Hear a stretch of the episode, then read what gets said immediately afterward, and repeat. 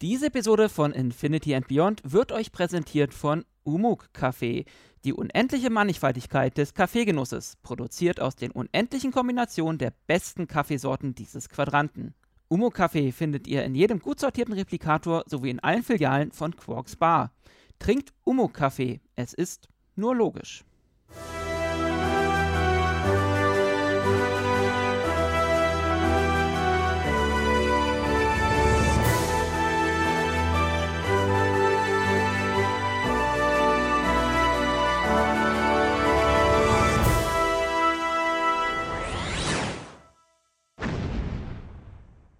Ja, hallo und herzlich willkommen zu einer neuen Ausgabe von Infinity and Beyond, unserem Podcast von uns, der Euderion Infinity. Und ich habe echt vermisst, dies zu sagen, denn ihr habt schon eine Weile nichts von uns gehört. Das hat auch seine Gründe. Doch bevor wir darauf eingehen, ähm, ja, stelle ich erstmal oder hole ich erstmal unsere Gäste bzw. meinen, meinen Co-Piloten erstmal äh, hier dazu. Der ist nämlich auch wieder dabei, der Tim. Hallo Tim. Hallo Basti, schön wieder da zu sein. Ja, wir waren jetzt ganze zwei Monate. Ich habe eben mal geguckt, äh, es ist wirklich äh, am 15.03. haben wir den letzten Podcast aufgenommen. 15.03. Das ist mittlerweile, glaube ich, anderthalb Monate oder ja doch anderthalb, gut anderthalb Monate her. Zwei Monate. Heute Zwei, ist nämlich schon der 14.05. Verdammt. Zwei Monate, ja, okay. Die Zeit rennt. Mathe und ich werden so keine Freunde mehr. Das ähm, muss ja auch nicht mehr sein. Du hast ja uns als Freunde. So. Ähm, und zwar äh, hole ich dann auch gleich mal unseren Gast äh, rein. Der war nämlich auch unser Gast bei unserem allerersten Podcast, was nämlich passt, da, wir, da es uns jetzt schon über ein Jahr gibt. Hallo Tom. Hallo Basti, hallo Tim. Hi Tom.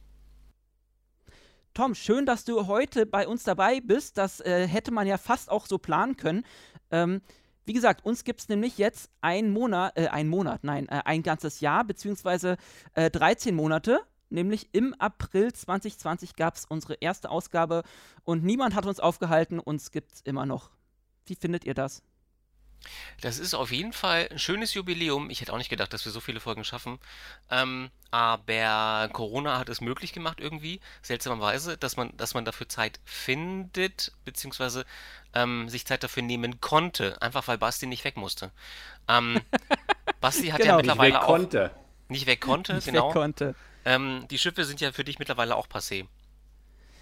Äh, die äh, drehen jetzt äh, ohne mich ihre Runden. Genau. Ähm, Wenn überhaupt. Ja, es ist in den letzten zwei Monaten so einiges passiert. Ähm, aber Tom wollte noch sagen, wie er das findet, dass es uns jetzt schon ein Jahr gibt. Ich dachte, das wäre länger, weil, wenn wir das erste Interview gemacht haben, war das doch im Mai 19, oder? Mai, April, Juni? Nein, 20. 19? Ich 20. Ja. Ja, großartig. Oder also, das ist ein neuer, neuer Kanal für die Crew der Euderion. Und äh, es ist erstaunlich zu sehen, wie viele das ähm, hören von uns, ähm, von unseren Freunden. Und ich habe den Euderion Podcast selber, als ich selber äh, eben nicht dabei war, auch öfters beim Basteln ähm, gehört. Ich höre doch relativ viele politische Podcasts und hier so die ganze Corona-Podcast von dem Drosten. Und irgendwann, wenn man die Schnauze voll hat von diesem ganzen Corona. Brauchst du ein bisschen was mit weniger Anspruch. Nein, nein, nein, weniger Anspruch überhaupt nicht. Aber man soll ja auch mal den Horizont erweitern und vielleicht äh, etwas den Kopf freikriegen von Politik und Corona. Und wenn ich dann gebastelt habe, das neueste Projekt stellen wir demnächst vor, Thomas und ich, dann habe ich äh, häufig die Podcasts von dir äh, gehört, Basti. Und Tim. Ja, oh, Verzeihung. Ja, Tim ist hier eben gerade nicht zu sehen. Ich gucke nur auf sein äh, virtuelles Büro. Ja. ja äh, Tim, äh, Tim schätzt nämlich seine Privatsphäre und zeigt uns gerade ähm, irgendwas, irgendein Ikea-Büro. Ja, oder? ist ja gut. Ich kaufe mir bald eine Kamera. Ist okay, Jungs. Ja, ist okay. Sagen ähm, bestimmt noch ein paar Mal. ja. Aber man gewöhnt sich ja auch langsam dran. Was haben alle gegen Ikea? Nein. Äh, Im Moment nichts. Oh, ich, doch, ich habe ich hab eine gute Freundin, die hat da gerade Probleme mit einer Küche, ähm, auf die sie irgendwie schon ein halbes Jahr wartet. Aber das ist, glaube ich, ein Thema für einen anderen Podcast. Nämlich den IKEA Rent Podcast, den geht dann demnächst Tim an. Oder so. Wird die Küche ähm, mit DPD geliefert? Kann das sein? so, wollen wir jetzt jeder nochmal seine, seine ähm, Horror-Liefergeschichten ähm, preisgeben? Oder wollen wir ähm, Dafür machen wir einen extra Podcast, würde ich sagen. Genau, weil wir, uns, äh, wir haben ja auch nicht so viel Zeit. Ähm, Zieht euch warm an, Gründen, DPD! Ge genau, äh, das kommt bald und außerdem will Tim ja heute, äh, hat er ja schon angedroht, ähm, wieder etwas renten. Ähm, dann äh, muss er sich heute nicht über, überanstrengen, würde ich mal sagen. Hm. Es gibt einiges Neues, beziehungsweise es gibt Gründe, warum wir jetzt so lange nicht da waren, Tim. Jo, ähm, einer der Hauptgründe liegt in der Person von Benjamin Stöbe begraben. Nein, der hat jetzt nicht äh, mit wedelnden Namen vor der Tür gestanden und Protestschilder hochgehalten und gesagt, stopp diesen Podcast, sondern ähm, er hat uns... Euderion Infinity verhindern. Ja, genau, äh, auf, auf change.org. Ähm, genau. Die Petition jetzt unterschreiben. Ähm, es ging eher darum, dass sich Star Trek 55, Moment, 55, war das 55? 55 Jahre? Ja. Gott, fühle ich mich gerade alt. Ähm, 55 Jahre Star Trek und da, dazu hat Benjamin ein kleines Jubiläum, was das, also klein ist klein ist es nicht, ein großes Jubiläum. Es wird ähm, immer größer und er hat uns mit reingezogen. Hat uns mit reingezogen, hat uns äh, darum gebeten, einen Beitrag, einen Videobeitrag zu basteln. Das haben wir getan im Wonnemonat April und Mai. Ähm, und beziehungsweise im April haben wir gedreht, glaube ich, ne? Und im März schon äh, die ersten Vorbereitungen getroffen und so weiter. Also wir wurden im März schon angesprochen, ob wir das dann machen können. Und wir durften, mhm. also nicht wir durften uns was aussuchen, sondern wir haben das Jahr 1987 bekommen. Und wie. Naja, er hatte. Ja. Also, also wir haben uns das schon irgendwie ausgesucht. Also Aha, du hast Benjamin es dir ausgesucht. Mich, Benjamin hatte mich angerufen und meinte, wann wollt ihr? Das ist noch frei und 87 wäre doch ein cooler Start. Und mhm. dann denkt man sich, na, äh, dazu muss man sagen, wie gesagt, ähm, um das nochmal zu erklären, Benjamin ähm, behandelt ja jedes äh, Jahr seit der Erstausstrahlung von Star Trek und hat natürlich ähm, dann, oder was heißt natürlich, hat dann so zehn Folgen waren es, glaube ich, erstmal an weil er sich wahrscheinlich dachte, warum soll er den ganzen Kram alleine machen? Genau. Äh, sourcen wir das mal aus. Hat Gibt ja auch noch andere Fans da draußen. Genau, hat er das an äh, Fangruppen und äh, andere Fans, Podcaster, Pipapo ähm, outgesourced und wir hatten äh, ja, die große Ehre am, wann war das? Am, war das der 4. Mai? Das 2. Mai. 4. Mai. Das war der 2. Mai. 2. Mhm. Mai. Sonntag. Äh, ist ja auch schon wieder äh, eine Weile her. Ähm, da diese Star Trek-Woche bei ihm auf seinem äh, YouTube-Channel einläuten zu dürfen. Mhm. Ähm, mit einem kleinen Beitrag. Ähm, wer von euch möchte denn mal erklären, was wir da gemacht haben für alle, die das Shame on You nicht gesehen haben sollten? Tom, Tom. du musst was sagen. Ja, wir, oder die Idee kam ja von, von dir, Basti. Wir haben da lange, lange Brainstorming gemacht, was wir denn eigentlich bringen können. Äh, und die Idee war, dass wir so in eine Art äh, Rückblick-Sendung aus dem Jahr 2380, ne? Ja. Ähm, dass wir aus, dem, aus der Perspektive der Derion Crew auf das Jahr 2364 zurückschauen, also dem Stapellauf der Enterprise D. Äh, und ja, das war, glaube ich, alles Corona-konform. Äh, du hattest dann als einzelne Person uns einzeln besucht, um äh, hier die unsere Uniform aufzunehmen, also mich. Und dann hast du noch bei, bei Tim und Brina äh, gefilmt und dich haben sie dann auch gefilmt. Und, mm, und Sissy hat es eingeschickt. Oh ja. Der Captain hat das noch aus der Entfernung aus Jena dann zugeschickt per Handy oder Subraumtransfer. Per, per, per Datentransfer so, ähm, sodass wir, glaube ich, eine ziemlich gute Show abgeliefert haben. Äh, und bis jetzt ist das ja, glaube ich, immer noch der mit den meisten Klicks ne, von den selbst. Da bin getreten. ich selbst sehr begeistert. Also ich habe mal geguckt, also von der aus der Star Trek Woche sind wir mit 800 äh, irgendwas äh, Aufrufen wirklich ähm, an der Spitze. Ähm, relativ dicht gefolgt, ich glaube so rund 100 Aufrufe hinter uns ist äh, Jens Dombeck, der German Spock. Aber ja, Genau, und von, ich glaube, allen 1701 Episoden, die da jetzt inzwischen ja auch schon 30 Stück zählen, was ja auch echt Wahnsinn ist, ähm, sind wir, glaube ich, auch auf Platz 3. Also das finde ich schon Wahnsinn, wie da die Leute bei uns. Obwohl ich ja glaube, dass Benjamin haben. gar nicht so sehr da diesen Konkurrenzkampf haben wollte. Äh, nee, äh, dann, es, nee, müssen wir vielleicht nicht. jetzt nicht bedienen, aber man kann es ruhig erwähnen. Na, man kann ja mal erwähnen, dass wir da. Nee, aber ähm, definitiv nicht, weil es ja auch einfach komplett unterschiedliche ähm, Herangehensweisen waren, wie die Leute da ihr Jahr präsentiert haben. Und ähm, da fühlt man sich ja irgendwie wie so ein Mosaikstein in diesem mhm. großen Star Trek Jubiläumsmosaik. Ich finde das, das, total großartig. Erstmal, was er selber da für einen Aufwand reingesteckt ja. hat, äh, mit wie viel Liebe zum Detail, diese Kleinigkeiten, diese Videosequenzen und die Hintergrundinformationen, wie er die ja einbringen konnte. Also ich kann mich an kein Star Trek Jubiläum erinnern, was so gut aufbereitet war. Von daher finde ich es eigentlich schade, dass es so wenige Klicks hat, weil ja. sowas, so hätte man das in Sat 1 oder ZDF oder wo auch immer äh, nie, nie bringen können. Also das ist, immer wenn das wöchentlich kam, war das echt ein Highlight und ich habe mich da mit meiner Kaffeetasse am Sonntag dann immer vor den Fernseher gesetzt, weil das echt spannende Infos waren, die er da mal rausgesucht hat. Man fiebert so richtig dann dem 55. Jubiläum Total. da entgegen ja, der großen Show, die da ja dann noch, oder, oder Show, ja, ähm, er will ja noch ein bisschen drehen, was heißt ein bisschen? Also bei Benjamin ist ja wirklich so, der, wenn er sich da einmal was in den Kopf setzt, dann äh, zieht er das auch äh, gnadenlos durch und äh, scheut da keine Kosten und Mühen und ich glaube, äh, sowas wie Schlaf kennt er nicht. Vor allem, wenn er dann in den Wochen, äh, wo er dann noch das MoMA-Wetter macht, äh, irgendwie nachts um halb drei oder wann auch immer aufstehen muss, ähm, ist das schon Wahnsinn, was er da reinsteckt an Energie und was dann dabei rauskommt, halt auch mit äh, ja, dieser Verbindung einfach dieser verschiedenen Ecken des Fandoms, finde ich einfach verrückt und Wahnsinn. Und ähm, hattet ihr denn jetzt in der Star Trek-Woche, außer unserem Beitrag natürlich, einen Favorite? Also Habt ihr muss, überhaupt alle gesehen? Ich habe nicht alle gesehen. Ähm, nicht alle. Einfach weil bei mir was dazwischen kam, Hüstel, Hüstel. ähm, und deswegen habe ich. Darf man das ich, eigentlich erwähnen oder ist das verboten von der Frau? Äh, ich glaube, wir lassen das erstmal raus. Das ja, muss ja nicht sein, das ist wirklich privat. Nee. Ähm,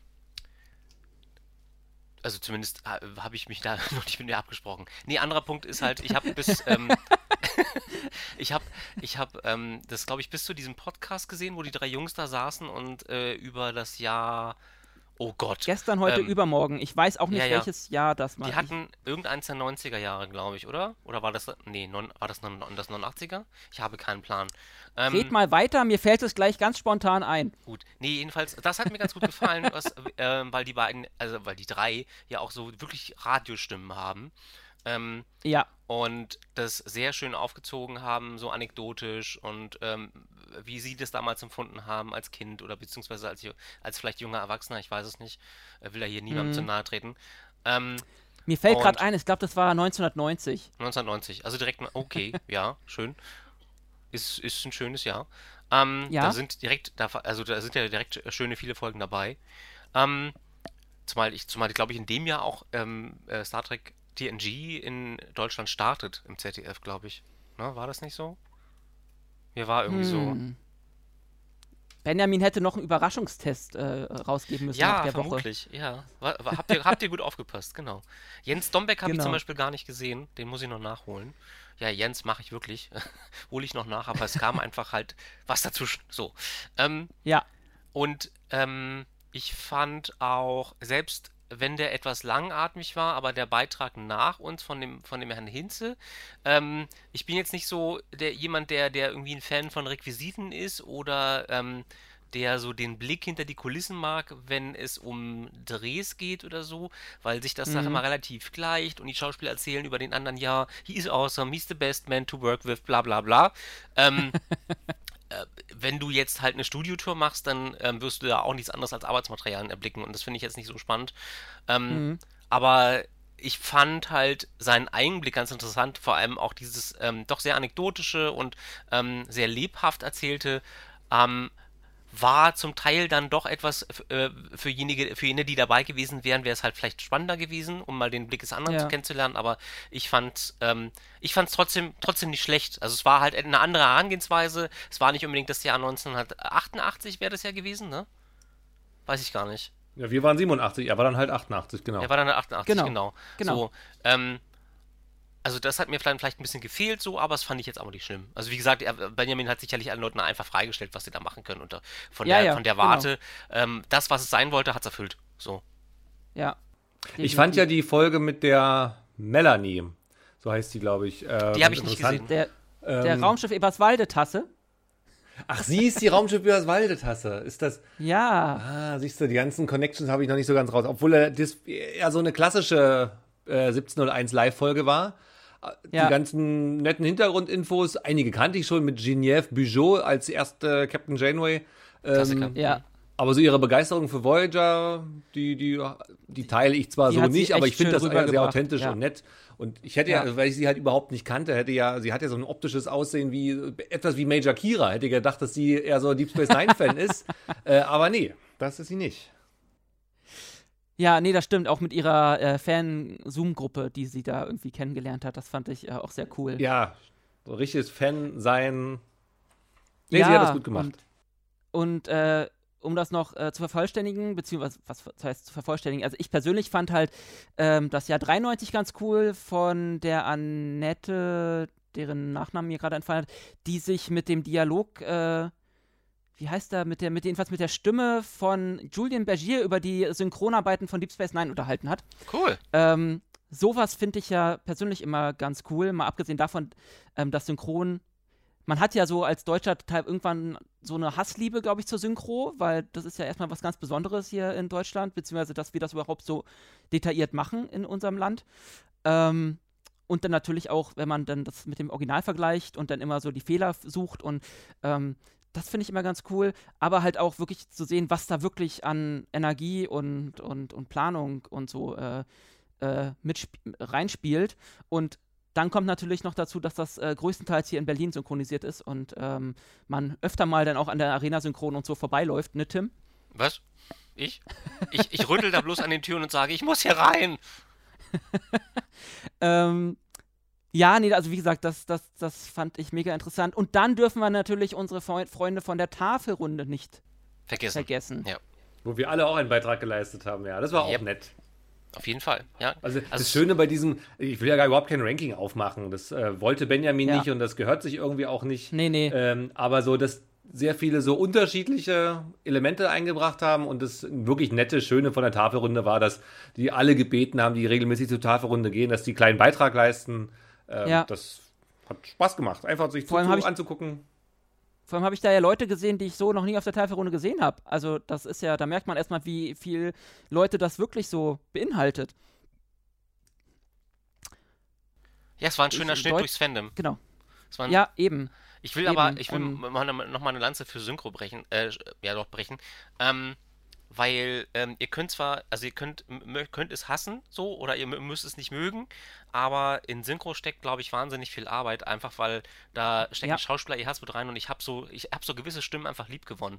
Also wenn ich, wenn Ja. ich, ähm, ich, vielleicht reden wir nachher noch drüber, Bad Batch, ähm, da ich hatte ich das Gefühl, ich habe ein Nicolas, Nicolas Cage Hörbuch äh, äh, gefunden. Das ist schon ganz witzig, vor allem, ähm, weil man versuchen muss, ähm, gerade in dieser äh, Serie fünf Synchronstimmen, also beziehungsweise eine Synchronstimme, die fünf Rollen spricht. Und dann merkst du auch, was für Arbeit da reinfließt. Du musst ja jede Rolle anders sprechen. Das heißt, das Ja. ist ein Haufen Arbeit, das im Synchrostudio zu machen. Das sind Schauspieler, ähm, die werden vielleicht nicht in der Synchronrolle so bezahlt, aber die leisten einen wirklich wesentlichen Beitrag, um diese Serien und diese Filme zu transportieren. Und das Ja. gelingt ihnen in den meisten Fällen. Nicht immer, trifft nicht immer den Ton, das ist klar. Ähm, man kann nicht immer richtig liegen, aber äh, wenn du so bestimmte Stimmen hast, die immer wiederkehren, wie zum Beispiel meinetwegen ähm, David, David Nathan zum Beispiel, das ist der Synchronsprecher von Johnny Depp Hm. ähm, oder von Christian Bale in, in Batman. Ja. Ähm, das sind halt Stimmen, die dir immer, also die mir persönlich immer auffallen, weil ich mich eine Zeit lang auch damit befasst habe, auch es auch immer noch tue. Ja. Ähm, das ist halt einfach, das ist schon ähm, wichtig, weil sonst, ich glaube, wenn wir keine Synchro hätten, würde das, äh, hätten wir weniger Fans in Deutschland was äh, beim Thema Star Trek. Definitiv, so. weil diese ganz, ganze Synchro ja einfach einer noch größeren Gruppe Menschen diese Werke zugänglich macht. Ja, nicht jeder Ähm, kann halt so gut Englisch, wie, wie man es dafür eigentlich Ja. braucht. Also ich selber habe halt auch nur in der Schule Englisch gehabt, wie 95 Prozent der Bevölkerung. Also das ist ja, Ja. absurd zu glauben, ähm, dass man es nur gucken kann, wenn man mal ein Auslandsjahr verbracht hat, weil die meisten das halt nicht haben. Da Ja. hat Schulenglisch schon die Grundlage gegeben. Ja, und machen eben. wir uns nichts vor, nicht, nicht alle Dinge lassen sich transportieren in, der- in der deutschen Sprache, was aus dem Englischen kommt. Ähm, Ja, natürlich Das ist nicht. halt wirklich Jammern auf hohem Niveau, wenn du sagst, ne, die Synchro passt mir nicht, die Stimme passt nicht, ähm, die haben nicht das übersetzt, was ich haben wollte. Das ist, sorry, dann, ja, dann guck halt auf Englisch. Aber da, dazu Ja, hast du ja die Wahl mittlerweile.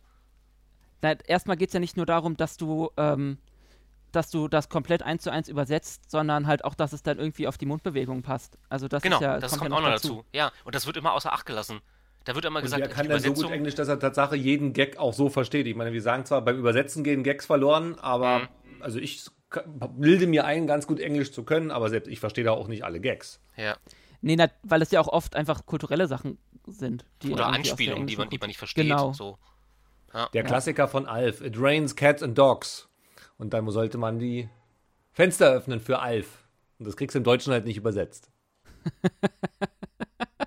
Ah, nee, stimmt. Es regnet ja, Hunde und, dann- Katzen. ja, ja. Ja, es Ja, regnet ja. an Bindfäden und im Englischen halt It rains cats and dogs. Ja. Nee, Sag bloß, deswegen, du wusstest also das ich- nicht, Tim? Ähm, doch, ich kenne die, ich kenne, ich hatte das auf Kassette tatsächlich, ich glaube auch genau diese Folge. Ähm, von daher weiß ich durchaus, was du meinst, nur ich habe gerade den, musste gerade den Sprung machen, welche Folge du meintest. Ja, nee, also, also was, was da äh, an Arbeit äh, reinfällt, ist schon krass. Und, und gerade weil du eben schon Bad Batch äh, erwähnt hast, das ist ja die, die neue Star Wars-Serie, die quasi nach Clone Wars an, angesiedelt ist. Mhm. Da musste ich neulich echt feiern in der ersten Folge, weil sie ja wirklich nochmal, ähm, ja, die, die Original, also die haben wirklich die Originalstimmen aus der, ähm, aus Clone Wars wieder ähm, sich geholt. Mhm. Und ähm, als, das ist wirklich, als ob ähm, Clone Wars nahtlos fortgesetzt wird. Was echt cool ist. Und dann noch zu lesen im Abspann, ähm, dass einfach jeder dieser fünf Klone, also äh, diese Klone sind ja für den Synchronsprecher, ich glaube, wer heißt es? Klaus Kessler oder wie heißt der äh, gute Mann? Das Ähm, weiß ich jetzt nicht. Jedenfalls habe ich gesehen, dass wirklich er nicht nur einmal aufgeführt ist, sondern hinter jedem Charakter steht. Und also das muss für den echt cool sein, vor allem auch wirklich jeden einzelnen dieser Klone ähm, sprechen zu müssen, halt, weil Ja. das ja alles dieselben äh, Personen quasi sind. Oder, ähm, ist schon, ist schon Wahnsinn. Ähm, Er hat den Spagat, finde ich, sogar ganz gut hinbekommen. Also, dass du, du nimmst jedem Charakter irgendwie seine Rolle ab. So ein bisschen. Ja, mal abgesehen davon, dass er ja schon den Original Jango Fett in den ähm, Star Wars äh, Prequels gesprochen hat. Ähm, das ist ja das Coole, was du dann wirklich in der Synchro machen kannst, dass du die ähm, selbe Stimme einfach weiternehmen kannst. Und Mhm. Ewan McGregor bekommst du nicht einfach nochmal. Nee, ist richtig. Ähm, und das jedenfalls nicht für, für günstig Geld, um eine Serie zu produzieren. Ja. Ähm, ja, also ähm, das fand ich mega spannend. Ähm, natürlich auch ähm, alle anderen Beiträge und es soll ja auch noch eine zweite Staffel mit äh, jetzt bei Benjamin geben. Ich glaube, irgendwann dann im Sommer nochmal, ähm, auch von anderen Fangruppen, unter anderem der USS Trinity habe ich gesehen, der ja unser äh, Thorsten Ralf Pick angehört, den wir ja auch vor ein paar Ausgaben im Gespräch hatten. Der ohne Schuhe. gespannt, Der, genau, unser Admiral Bela aus unserem äh, Film, aus unserem letzten Film, der im Ach. Hauptquartier keine Schuhe getragen hat. Frechheit. Ja. Ja, das war wahrscheinlich Leisure Freitag oder so. Da kriegt man dann keine Schuhe. Okay. Ähm, wie gesagt, da bin ich mega gespannt drauf. Für alle, die das äh, verpasst haben sollten, diese Woche oder generell ähm, jetzt erst davon hören, ähm, die haben jetzt ein bisschen was äh, nachzuholen, aber diese ganzen Beiträge werden wir natürlich verlinken, beziehungsweise werden wir auf Benjamins Face, äh, eine YouTube-Channel verlinken, wieder mal. Und äh, da solltet ihr euch auf jeden Fall mal, ja, die Beiträge durchgucken, weil es, wie gesagt, wie, wie, schon, wie schon erwähnt, Wahnsinn, wie, wie viele unterschiedliche Themen ähm, da so zur Sprache kommen, die Benjamin uns sich äh, da rausgesucht hat und die sich dann unsere Fankollegen rausgesucht haben, ähm, ist schon cool. Also das ist so, ja, ein, ein, ein Kanal äh, nach Star Trek-Vorbild, wirklich ähm, nach dem Motto hier IDIC, ne? Infinite Diversity in Infinite Combinations, wie man so schön sagt. Und ich weigere mich übrigens, das Deutsche zu sagen, weil Umok hört sich an wie ein Traktor. Wie Kaffee. Umok. Umo-Kaffee. Mhm, da, ist ne, da ist alles drin. Traktorkaffee. Sämtliche Bohnen aus Dieser- aller Welt. Dieser Podcast wird Ihnen präsentiert von Umok. Das Beste aus der ganzen Welt. Ey, cool. Jetzt habe ich endlich eine Idee, was ich hier vor den Podcast setze als Einleitung diesmal. Ähm, schön. Ähm, Leute, wir müssen weiterreden, weil die Zeit äh, äh, tickt. Ähm, es gibt ein paar Star Trek-Nachrichten. Tim, hast du die vor dir? Möchtest du anfangen? Ja, und zwar wird die Des Destination mal wieder verschoben. Verschieberitis 2.0. Und zwar auf den November, beziehungsweise auf 2022. Genau, auf 2022 Genau, äh, generell verschoben. Die, die deutsche, ähm, genau, Destination auf 2022. Tom, du sagtest gerade Oktober, weil das, den Monat habe ich mir gerade nicht zuge- Ich meine. Oktober 22. Ähm, ja, das, da hat man dann ein bisschen Planungssicherheit, glaube ich. Auch was äh, das Durchgeimpfe durch, äh, angeht. Bis dahin sollte das ja irgendwie alles mal langsam durch sein. Ähm, die, es war auch wohl noch eine Destination in London geplant, die ist jetzt auf November 21 jetzt dieses Jahr verschoben. Ja gut, die sind ja in ähm, England auch schon ein bisschen weiter, was das Impfen anbelangt. Aber die müssen ja trotzdem Abstände halten. Also ob die, ob das eine coole Convention wird, auch wenn es in England ist, ein bisschen mhm. weiter, die sind jetzt ja ein paar Wochen voraus. Aber äh, wer will denn auf eine Convention gehen, wo man die ganze Zeit Maske tragen muss? Bei manchen Kostümen ist es halt so. Äh, und, und Fotos das ist ja mit Schauspielern. Challenge für die ganzen Cosplayer. Ja, genau. und Fotos mit den Schauspielern, ich bin mir auch nicht sicher, ob das möglich ist. Also vielleicht ist es einerseits schön, dass es wieder eine Convention gibt, äh, mhm. aber ob die tatsächlich so cool wird, wie man sie sich ursprünglich mal erhofft hat und wie die anderen Conventions sind, weiß ich nicht. Also ob die sich wirklich damit Gefallen getan haben, müssen sie selber wissen. Hm. Ich, ich, weiß nicht, ob sie das Zielpublikum begrenzen werden, wenn ich mir die Gamescom von vor ein paar Jahren angucke da, also vor Corona logischerweise, und wenn du dann, also bei den Temperaturen, das waren damals Affentemperaturen und äh, drin waren halt irgendwie, war halt gefühlt keine Klimaanlage mehr vorhanden und die Leute sind da reinweise umgekippt und dann hast du noch eine Maske mhm. dazu. Also Halleluja. Ähm, wenn sie das, aber es ist ja November. Also ich meine, gut, das geht vielleicht noch. Dann ist es ein bisschen, ja, aber und vielleicht ist es ja dann, wenn sie es begrenzen, vielleicht auch ein bisschen entspannter. Also man merkt das ja schon, wenn man einkaufen geht, dass es äh, nicht äh, so verkehrt ist, wenn da nicht äh, jeder Platz ausgenutzt wird, sondern dass man da ein bisschen mehr ja. Raum um sich rum hat. Ähm, wo wir äh, gerade beim Thema sind, die FedCon wurde übrigens immer noch nicht wieder weiter verschoben. Die ist. Äh, Wann ähm, soll die jetzt von, sein? Was, was, was war da? Äh, immer noch 23. bis 25. Juli. Ähm, was sehr sportlich ist, immer, finde ich. Also auch gerade was so das, das Impfen, wie gesagt, angeht. Ähm, da werden wird wahrscheinlich die Zielgruppe für so eine Convention, Convention noch nicht wirklich durch sein, habe nee, ich so das Gefühl. Definitiv nicht. Also wenn sie jetzt erst den Impfstoff äh, für Leute ab 12 entwickeln, äh, beziehungsweise äh, das Patent sich beantragt haben und der Impfstoff noch nicht da ist, das wird nichts. Das wird nichts, definitiv nicht. Also die jungen Leute werden definitiv erst spät, also ich sage jetzt mal, auch ich sage junge Leute, ich will, oh, Gottes Willen, nee, ähm, also ab 18 Ja, wir zählen uns auch noch zu den jungen Leuten. Wir sind noch äh, jung. Wollte ich gerade nicht sagen, aber ja, okay. 50 Dann fühlt euch jung, halt jung. Aber so, Aber also das wird halt nichts. Das ist halt wirklich zu knapp. Wie FedCon ist nochmal wo? Ist in Köln oder Düsseldorf? Wo war das? in Bonn. Bonn, okay. Die ist, glaube ich, in Bonn, ja, im Maritim. Ja, ja also vor allen Dingen am ärgerlichsten wird es ja, sollte dann wirklich irgendwie in den nächsten drei, vier Wochen doch mal wieder verschoben werden. So aus Blick von Fans jetzt zum wiederholten Mal sich irgendwelche Hotelzimmer ja. zu buchen oder ja. eventuell zu stornieren äh, und dann wieder auf Kosten sitzen zu bleiben. Die werden sich ja auch bedanken. Also ich finde das eigentlich unverantwortlich, weil es wird keine schöne Convention werden, weil man wird wahrscheinlich kaum Fotos machen können äh, mhm. und man muss Abstände halten, man muss Sicherheitsmaßnahmen immer noch einhalten. Das, das ist in, in warte, Mitte Juli, das heißt in zwei Monaten. Und vor, ja. also ich kann mir das nicht vorstellen. Na, die Sache ist, sie könnten jetzt natürlich Pioniersarbeit leisten und können gucken, wie so eine Convention unter Corona-Bedingungen läuft. So. Und dann ja. könnten sich andere Conventions anschließen und sagen, okay, ähm, das Konzept war vielleicht scheiße und wir machen es anders und dann kann man daraus sogar was lernen. Und dafür wäre eine FedCon sicherlich gut. Ähm, oder sie machen es halt wirklich geschickt und dann nehmen sich andere daran ein Beispiel, wenn es gut läuft. So, mhm. also beide Seiten der Medaille sind, äh, sind durchaus sinnvoll, aber die, das Blöde ist halt, dass das, äh, dass das ähm, Star Trek-Völkchen, was dann dahin geht, so ein bisschen Experimentierlage ist. Und das ist halt einfach beschissen. Ja. Ja. ja, und solange wir alles andere nicht aufmachen können, also solange wir äh, immer noch die Schulen geschlossen oder halbwegs hm. halb geschlossen haben müssen, halte ich das für überhaupt nicht gerechtfertigt, hier so ein Spaß-Event zu machen. So toll, wie hm. ich ein Convention finde.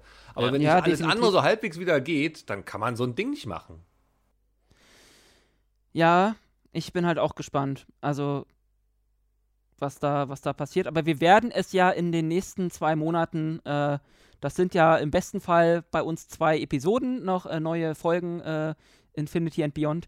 Ähm, werden wir ja sehen, was da so passiert. Ja. Ja. Ähm, so viel zu den Conventions. Ansonsten haben wir letzten Monat den First Contact Day gehabt. Am 5. April. Hoffe ich. Wenn nicht, muss ich das gleich nachsynchronisieren, weil dann werden mich alle Trekkies da draußen. äh, Steinigt ihn! es tut mir leid. Äh, Stimmt schon, glaube ich. Nein, ich werde jetzt nicht googeln. Ich, ich bleibe jetzt einfach beim 5. April. Äh, war großer äh, First Contact Day und ähm, da gab es einiges an neuen Infos, äh, weil nämlich Paramount äh, hat jetzt diesen Tag auch für sich entdeckt, oh Wunder, als großen äh, Feiertag, an dem man ja auch äh, groß äh, neue Sachen ankündigen kann. Ähm, da hatten sie ein paar Panels und ein paar Trailer gedroppt und neue Informationen zu den äh, paar Serien, die gerade so ähm, in der Mache sind. Und ja, das ist jetzt schon über einen Monat her und das haben auch schon andere Leute ähm, bequatscht, aber wir machen das jetzt einfach trotzdem. Nicht, dass ich gehört hätte, wie andere Leute über ähm, die Trailer gesprochen haben. Also von daher ist das, wär, ist das für mich jetzt quasi Neuland.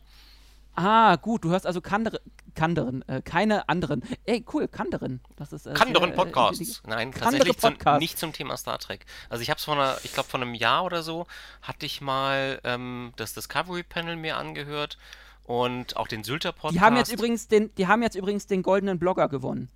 Herzlichen Glückwunsch an dieser Stelle. Ähm, Genau. Aber ich glaube, ähm, aufgrund von Arbeit und ähm, diversen anderen privaten Umständen habe ich keine Zeit mehr gefunden für sowas. Ja. Also leider, Und- muss man dazu sagen. Es gibt halt gerade echt viele Podcasts. Das stimmt. Es soll gibt denn die alle hören? Ich, ich habe ja auch mehrere Podcasts, die ich gerne mal hören würde, unter anderem halt die, die Delta Flyers. Da schwören ja alle drauf. Aber schaffe ich nicht. Ja, also ich jetzt, seit ich wieder arbeiten gehe, an Land, ja, das ist äh, voll verrückt, ähm, da hat man so, so, so Wege, die man so morgens und abends zurücklegen muss und äh, da so eine Dreiviertelstunde hört man sich ähm, so einiges weg, das ist ganz gut und da, da schaffe ich auch immer relativ viel in der einen Woche und ja, dann gibt es immer noch so ein paar Sachen, die man so nachträglich hört. Vielleicht sollten wir einfach mal ein- einen Podcast über andere Podcasts mit den Machern anderer Podcasts machen. Dann schreib das als Um Thema ruhig mal- auf, klar. Ja in meine große Liste, die hier irgendwie auch immer länger wird. Ähm, ja, nee, das kommt auf jeden Fall mit rein. Ähm, wo waren wir? Ach so, genau. Die haben das gemacht, was wir jetzt auch machen. Also, Schieß los.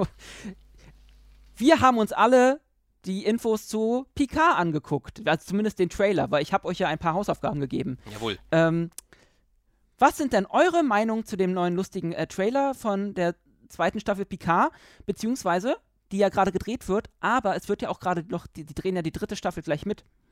Habt ihr das auch mitbekommen? Du hast das erzählt. Das war sehr überrascht, dass die dritte Staffel gedreht wird. Ja, Ich vermute Weil, mal aus ähm, finanztechnischen Gründen. produktionstechnisch, ja, na, außerdem, ich kann mir vorstellen, dass es vielleicht unter Corona gerade ähm, einfacher ist, das jetzt einmal durchzuziehen. Ähm, vor allem, wenn man nicht so, womit wir wieder beim Thema Impfung ist, äh, weiß, wie das so mit der Auffrischung ist so, und so ist. Und Ja. Ich kann mir denken, dass es vielleicht gerade einfach am einfachsten ist, wenn du die a- Leute jetzt alle einmal zusammen hast, Ja. dass du die beiden Staffeln einfach einmal durchziehst. Oder sie haben eine Also was- zusammenhängende Story für Staffel 2 und 3. Ja, das hoffe ich ja sowieso. Wir werden Also das das sicherlich irgendwann erfahren. Ja, im, im Zweifelsfall ähm, 2022, wenn die zweite Staffel irgendwann Premiere feiern soll. Ähm, was sagt ihr denn zu dem Trailer? Was habt ihr da so erkannt? Was macht ihr daraus? Na, du hast es ja schon ein bisschen angebrochen, beziehungsweise jetzt nicht hier, aber ähm, mir geschrieben. und ich habe es auch so wahrgenommen, die vierte Dimension, ne, die Zeit, also die letzte Grenze, hat Picard gesagt, ist die Zeit.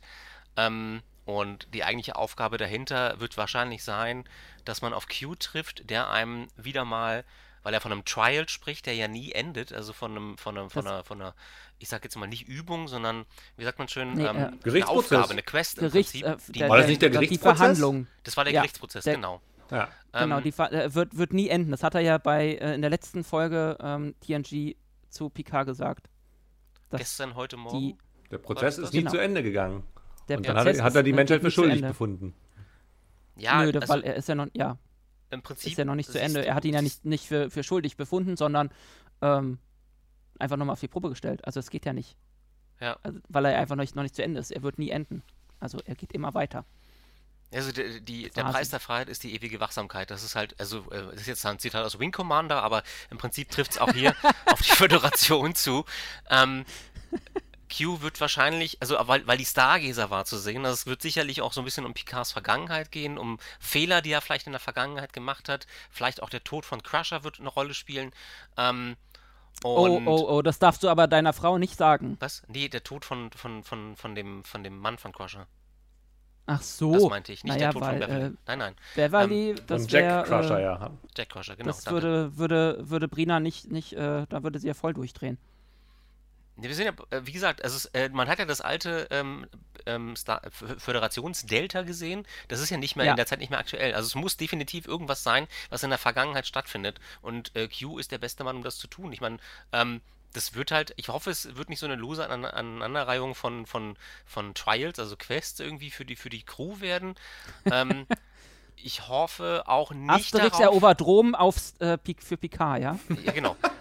Wir erobern das Q-Kontinuum oder es geht Passierschein um A38, so. um aus dem Q-Kontinuum rauszukommen. Also es, was, was sie, was, womit sie sich diesmal keinen Gefallen tun, wäre halt irgendwie irgendeine drohende Gefahr oder so. Das wäre echt Quatsch. Darauf ich habe ja mittlerweile keinen Bock mehr. Das kotzt mir auch nee, schon. Dafür ist ja Discovery zuständig. Ja, Aber dazu furchtbar. kommen wir gleich. ja, also Gottes Willen. Aber ähm, das erwarte ich tatsächlich mit Spannung. Also ich hoffe, dass sie was draus machen, weil Q sorgt immer für Überraschung. Und das ist immer ganz schön. Ja. Ja, Tom, Tom wolltest du gerade was sagen? Ja, ich, also Picard hat ja extrem hohe Erwartungen geweckt. Und ich sag mal, in den ersten zwei, drei Folgen hatten, wurden die auch erfüllt. Also Picard, mhm. der mit der Föderation gehadert hat äh, und dann auch ausgetreten ist, weil sie eben nicht mehr das verkörperte, wofür er eigentlich die Föderation mal gehalten hat, oder die Sternflotte ja. gehalten hat, die Sternflotte. Ähm, das fand ich tatsächlich ein wirklich schönes schönes Bild und vor allen Dingen auch, dass er sich mit den, ähm, mit den Romulanern solidarisiert hat, die ja, deren Heimatwelt ja zerstört wurde. Das hat natürlich sehr viele Parallelen auf, auf die heutige Welt gebracht. Also das mit den Romulanern ist ja äh, unsere Geflüchteten-Geschichte äh, mhm. und die, den Glauben oder dass die Sternflotte jetzt nicht mehr das ist, was sie eigentlich mal war. Das ist ja so ein bisschen der, der Zerfall der Vereinigten Staaten äh, also der USA. So, das, das alles irgendwie das Bild fand ich ganz nett und habe es am Anfang auch gerne geguckt, aber irgendwann äh, hat sich das irgendwie so verlaufen und ist so ins Beliebige äh, gegangen. Ja. Ähm, der eigentliche Star einer jeden Star Trek-Serie in jeder Folge war das Raumschiff. Und äh, ich weiß jetzt aus dem Stegreif gar nicht mehr, wie dieses Raumschiff da hieß und geschweige denn, wie es aussah. La Sirena, aber ja, es war, es sah sehr relativ beliebig aus, so, generi so ein generisches äh, Sci-Fi-Raumschiff halt. Ja, ähm, und von daher habe ich jetzt keine allzu hohen Erwartungen an die neue Staffel. Ich gucke sie natürlich äh, relativ schnell und wahrscheinlich auch wieder mit Thomas zusammen, äh, also unserem anderen Euderen Crewmitglied. Wir gucken die meisten Folgen mal zusammen. Ich bin aber jetzt nicht voller Vorfreude. Ich finde es nett, dass sie irgendwie Q reinbringen mhm. wollen, obwohl das ja Fanservice pur ist. Das ist ja so ein bisschen wieder mit der Folge, ja. in der ähm, Troy und Riker auftauchten. Die hatte die ja. Pizza-Folge. Die Pizza-Folge. die hatte ja für den eigentlichen Handlungsstrang wenig Bedeutung, außer dass, die am, dass er am Ende halt nochmal äh, auftauchte, okay. Aber ansonsten war das Fanservice pur und das finde ich ein bisschen zu billig. Ja. Ich lasse mich also, gerne eines Besseren belehren, aber ich bin jetzt nicht sonderlich euphorisch. Ja. Ähm, also ein paar Sachen. Einmal Q ähm, wird auftauchen, aber Geinen wird ja auch auftauchen. Und ich hoffe echt, dass die Autoren den angeschnittenen Handlungsstrang zwischen Q und äh, Geinen, den es ja schon bei TNG mal gab, ähm, endlich mal ein bisschen mit Leben füllen werden und mal ein bisschen erklären werden, was da eigentlich zwischen den beiden abgelaufen ist. Ähm, das wurde, wie gesagt, bei Star Trek irgendwann mal äh, bei TNG angedeutet, dass die beiden schon eine Vorgeschichte haben, aber nie weiter umgesetzt oder ausgearbeitet, was ich damals echt schade fand. Und jetzt bin ich halt mal gespannt, wie die das und da, ob sie das einbauen. Ähm, dann bin ich gespannt, äh, im Trailer hat man so eine alte bajoranische ähm, ähm Steintafel gesehen, die man aus der DS9-Folge, ich glaube Redemption, nee, nicht, nicht Redemption, sondern die andere ähm, gesehen hat, wo ich glaube, das war diese, äh, wo ähm, dann die zwei, der Paargeist und der Prophet irgendwie in, äh, gegeneinander kämpfen mussten und äh, um das Wurmloch irgendwie so eine bajoranisch-spirituelle Geschichte halt. Ähm, bin ich gespannt, ob das äh, in irgendein äh, ja, quasi irg auf irgendwas hindeutet oder ob das äh, nur, wie heißt das, so ein, so ein, roter Hering ist, der uns äh, Fans in die äh, Irre leiten soll. Ähm, vor allem auch, wenn es nachher um die Zeit geht und nicht linear und so. Ähm, ob die da irgendwas mit Q und den Propheten ähm, sich überlegen und dann hält sich ja hartnäckig das Gerücht, dass Avery Brooks immer noch irgendwie äh, in, wieder im Gespräch ist, ähm, was ich erst glaube, wenn er wirklich onscreen auftaucht. Ähm, aber das wäre, glaube ich, so, dass äh, das wäre schon ein großes Ding, wenn, wenn plötzlich äh, ähm, Captain Cisco da aus dem Wurmloch wieder rauskommt. Ähm, in welcher Form ja auch immer, weil ähm, vielleicht hat er ja von den Propheten einfach einen ganz anderen Körper bekommen. Ähm, dann können sie sich nämlich einen neuen Schauspieler suchen. ähm, ja, mal gucken, was da so auf uns wartet. Es gibt ja schon einige Bilder von, vom Set oder äh, von einigen Drehtagen. Ich, ich, einmal gab es dieses eine Bild, wo Picard neben äh, diesem einen Androiden aus der ersten Staffel steht. Ähm, sehr dunkel angezogen. Ich, ich ähm, habe so das leichte, die leichte Befürchtung, dass sie Picard vielleicht auch eher in, wieder in eine dunkle Ecke ähm, bringen. Was ich äh, nicht hoffe. Nicht hoffe, genau. Äh, nicht, dass er einen auf Lore macht und plötzlich als, weil er ist ja jetzt Android, nicht, dass er dann da irgendwie äh, wieder, ja, dann so in Richtung Locutus und sowas oder Lore geht. Das wäre ein bisschen schade. Ja, die KI-Stories äh, sind doch ausgelutscht, ich kann es nicht mehr hören. Die böse die, KI und ja, es ist, ist einfach so totgel totgelatscht, wirklich. Das ist, es ist einfach, das, lasst das bitte. Also ich meine, ja, Elon Musk hin oder her und wir waren vor, vor keine Ahnung, ähm, Wayland Yutani und hast du nicht gesehen, aber ähm, macht doch bitte diesen Fehler nicht. Das sind Stories aus den 80ern. Bitte, ja. bitte tut das nicht mehr. Hört auf, solche Drehbücher zu schreiben. Es tut weh. Mal abgesehen davon, dass das, dass das Discovery jetzt auch ziemlich ausgelutscht hat mit ja, äh, ja. Control und so. Ja. Und halt auch Picard dann wieder aufgegriffen hat. Und ich hoffe halt auch echt, dass die das jetzt endlich mal auf sich beruhen lassen und mal wieder ein bisschen was Tiefgründigeres äh, sich überlegen. Und ja, auch ein bisschen ausgearbeiteteres Storytelling und Charakterentwicklung sich überlegen und auch aus Seven of Nine wieder ein bisschen mehr machen als diese Space Lara Croft, die sie ja irgendwie in der ersten Staffel nur war. Ja. Vielleicht kommt ja auch Yu wieder. Das wäre schön. Der ist doch der tot. Der total zu Unrecht zerstört, wo, äh, getötet wurde. Bitte was? Der ist doch tot. Ja, aber äh, Nanosonden das ist die Macht der Drehbuchautoren, ne? also vor allem von allen 29. Ähm, von daher kannst du da nicht mehr Ja, das hat ja, dann so Walking Dead-Züge. Ja, mal gucken. Also, ich bin da, glaube ich, fast gespannter als auf, auf Discovery, aber äh, ja, mal schauen, was sie sich da so einfallen lassen. Ansonsten kommen wir zum, zur nächsten Folge, äh, zur nächsten Serie, die in der Mache ist und auch dieses Jahr am 12. August sogar schon, zumindest in den Staaten, Premiere feiern soll. Lower Decks. Staffel 2. Was sagen wir zum Trailer? Was äh, hoffen wir, erhoffen wir uns für die Sta Staffel 2? Ich hoffe, dass sie mit diesen losen Geschichten weitermachen. Also nichts, wie gesagt, ich finde find den aktuellen Trend hin zu einer übergreifenden, äh, season-übergreifenden Story total schlimm. Also man hat gesehen, dass Star Trek das nicht kann, beziehungsweise dass die Autoren, die es oh, gerade machen, das konträr. nicht kann. das aktuelle Star Trek kann das nicht. Die aktuellen Autoren, die 20 halt. Ja, meine ich ja. Also so ohne Writers Room ist das halt blöd. Ja, also da merkst du halt, wenn alle im Homeoffice sind. Nein, Spaß. Ähm, ja, ja. nee, aber es ist ja echt so. Nee. Wenn, du serielle, wenn du seriell erzählen willst, dann sollten alle, die da mit dran rumschreiben, im Grunde einmal im selben Raum gewesen sein, ja. um sich die, die Timeline aufzuschreiben. Moment, was machen ähm, wir? genau. Kooperatives Arbeiten am Arsch. Ne, man kann Ach, sich, doch, man kriegt sowas nicht hin, wenn man sich einfach das Drehbuch hin und her schickt. Man muss sich ja. in die Augen gucken. Ja. Was? In alle in einem Raum? Writers Room? Das ist doch so 90er. nee, also ich war, ich, Lower Decks, da hatte ich gar keine Erwartung, als die erste Staffel anrollte und wurde positiv überrascht. Hm. Und ich verstehe auch die Kritik der Leute da draußen nicht von wegen, nee, Humor und Star Trek, das passt nicht wirklich. Aber wo wart ihr die letzten hat, 55 Jahre? Ich also, sag nur Hallo Computer. Ja, Wozu braucht Gott ein Raumschiff? Also ich meine, diese Liste ließe sich endlos fortsetzen. Und ähm, ich habe tatsächlich so ein bisschen Seth MacFarlane-Humor erwartet und ähm, habe aber eine Schaufel drüber bekommen und also nicht eine Schaufel auf den äh, McFarlane-Humor drauf, sondern äh, es ist Du hast eine Schaufel bekommen? Das auch, ja. Ähm, es Warst ist du wieder im Garten? wieder mal, ja, James. Ähm, es ist halt wesentlich intelligenter als der Seth MacFarlane-Humor, den man zum Teil in der ersten Staffel in Orville gesehen hat. Der ist ja dann mit, mehr oder weniger ausgemerzt worden in Staffel 2. Da hat man nicht mehr viel Na, es ist erst ein bisschen subtiler geworden, nicht mehr so. Ähm, ja, ja, ähm, genau. Nicht mehr so von wegen, ach, wie redet mal ja nicht diesen Humor schlecht doch, so. Wurde gerade wurde getan. Jaloja, sage ich nur, aber dazu kommen wir Hallo? Ja.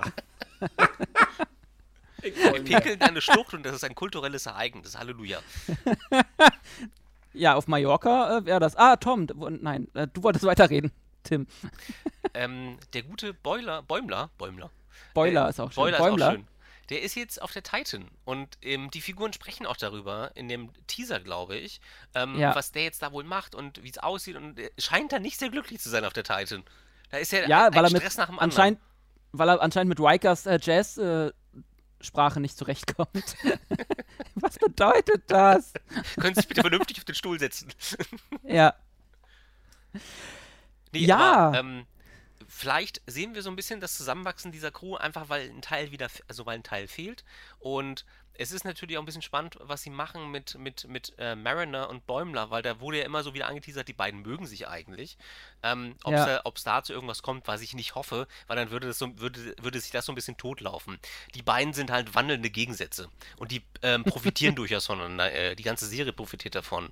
Ähm, während Rutherford und Tandy halt eher so nebenher laufen, fand ich, und ihre, ihr Profil nicht wirklich schärfen konnten in Staffel 1. Vielleicht schaffen sie das ja. jetzt mit dem Weckern nee, von Bäumler in Staffel 2. Na, das hat, haben sie ja, äh, ich glaube, Mac, McFarlane wollte ich gerade sagen, äh, McMahon, aber die hab, fangen beide mit Mac an. Diese ähm, Schotten. McDonald. die, haben, die Schotten haben doch Humor. Ja. Ähm, ähm, Mac Man. Mayhem, ähm, hat äh, wohl gesagt, er möchte auch das ein bisschen aufbrechen, dass halt äh, nicht diese zwei Zweier-Teams äh, quasi immer rüberkommen, sondern dass die sich auch ein bisschen äh, untereinander ein bisschen mehr ver vermischen und dann mhm. ein bisschen mehr miteinander zu tun haben. Und halt auch, dass die Titan wohl am Anfang noch eine große Rolle spielen wird, aber ähm, dass, äh, klar, Bäumler dann früher oder später wieder zurückkommt wahrscheinlich, weil er dann wahrscheinlich irgendwie merkt, äh, die Schiffe, die im Fokus stehen, sind doch nicht immer die coolen, weil die kriegen immer die, äh, da wird man immer assimiliert oder so ein Scheiß. ähm, ja, ich bin halt auch mal gespannt. Ähm, vor allem, ich, ja, der, der Dex Trailer hat ja irgendwie, das finde ich ausgemacht, oder ja, das wiederbelebt, ja, was ja, was ja die Star Trek-Serien in der Vergangenheit auch ausgemacht haben, nämlich viel zwischenmenschliche Interaktion, wenig, also jetzt nicht so intensive Konflikte, obwohl das jetzt ein bisschen mehr geworden ist in Lower Decks als im Vergleich zu was weiß ich, TNG, aber dieses grundsätzlich, grundweg positive, zwischenmenschliche, das hat eben, ja. deswegen finde ich Lower Decks auch so toll. Ähm, die Erzählweise ist ein bisschen schnell. Also eigentlich äh, könnte man ja, das mal in 0,8 äh, Was ich neulich geschrieben habe, die haben ja, was ich neulich geschrieben habe, irgendwo mal bei Facebook, glaube ich, weil die haben ja nur 22 Minuten, da müssen sie halt schneller reden, um die ganze Story mhm. rüberzubekommen. Mhm. Ja. Also ich freue mich auf die zweite Staffel sehr. Ähm, ja. Hoffen wir, dass es schnell im Deutschen kommt, obwohl ging, also man hat im Englischen eine Menge verloren, äh, weil das eben einfach unglaublich schnell war. Da sind wir ja bei dem, was wir am Anfang besprochen hatten. Genau. Obwohl da auch die deutsche Synchro wirklich gut war die haben sich echt viel Mühe gemacht und da hat man sich auch beziehungsweise ich habe mir da sehr viel oder vorher echt mich äh, echt mir echt überlegt, ähm, wie man da so manche Sprüche wieder ins äh, Deutsche übersetzen kann, bringt vor allem auch das mit mit den Abkürzungen TOS und so, sie ist All Scientist. Ich, was haben sie denn im Deutschen dann gesagt? Tierisch olle Tierisch ja irgendwie Steinedreher oder was? Nee, nee, keine Ahnung. Nee, das war irgendwie äh, cool, aber jedenfalls haben sie sich da echt viel Mühe gemacht und ähm, ja, ich hoffe auch, dass das sehr schnell dann im Deutschen kommt ähm, schneller als letztes Jahr, glaube ich, weil ich glaube, letztes Jahr kam dann so ein bisschen diese, ähm, dieser Tausch. Eigentlich sollte der Discovery letztes Jahr früher kommen als ähm, Discovery und dann haben die das ja getauscht, weil Lower Decks dann einfacher zu, zu Ende zu produzieren war. Ähm, ja, ich bin jetzt echt mal gespannt. Also ich war erstmal auch sehr über, ähm, positiv überrascht von der Serie. Ähm, ich, mir gefällt halt diese, diese große Schippe Eigenironie in Richtung Star Trek. Ähm, in dieser Serie, wo man merkt, McMahon, der hat Ahnung von Star Trek. Ich meine, er hatte ja auch diesen Account über diese ähm, Next Generation Staffel 8 Twitter-Geschichte, wo er ähm, ähm, Story-Ideen für eine ähm, niemals gedrehte äh, achte Staffel äh, von TNG gepitcht hat. Halt auch sehr humorvoll. Und ähm, ja, also bei, da, bei dem sieht man halt wieder, es geht. Also sie können gutes Star Trek machen, was dem Original ähm, immer noch getreu äh, oder, oder, oder treu bleibt, ähm, wenn sie wollen. Wenn die Aber richtigen Leute dran sitzen.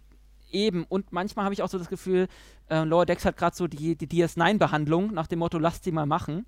Ja. Das heißt, sie können sich vielleicht ein bisschen mehr äh, trauen als quasi das Flaggschiff Discovery, was ja irgendwie dann auch alle Zielgruppen wieder bedienen muss und möglichst viele Leute da in ihren Streaming-Dienst holen muss, dann ist Lower Decks, glaube ich, so ein bisschen das Geschenk für die ja, Trekkies und für die Hardcore-Trekkies, ähm, die halt diese ganzen Insider da drin verstehen. Also das ist ja, ja.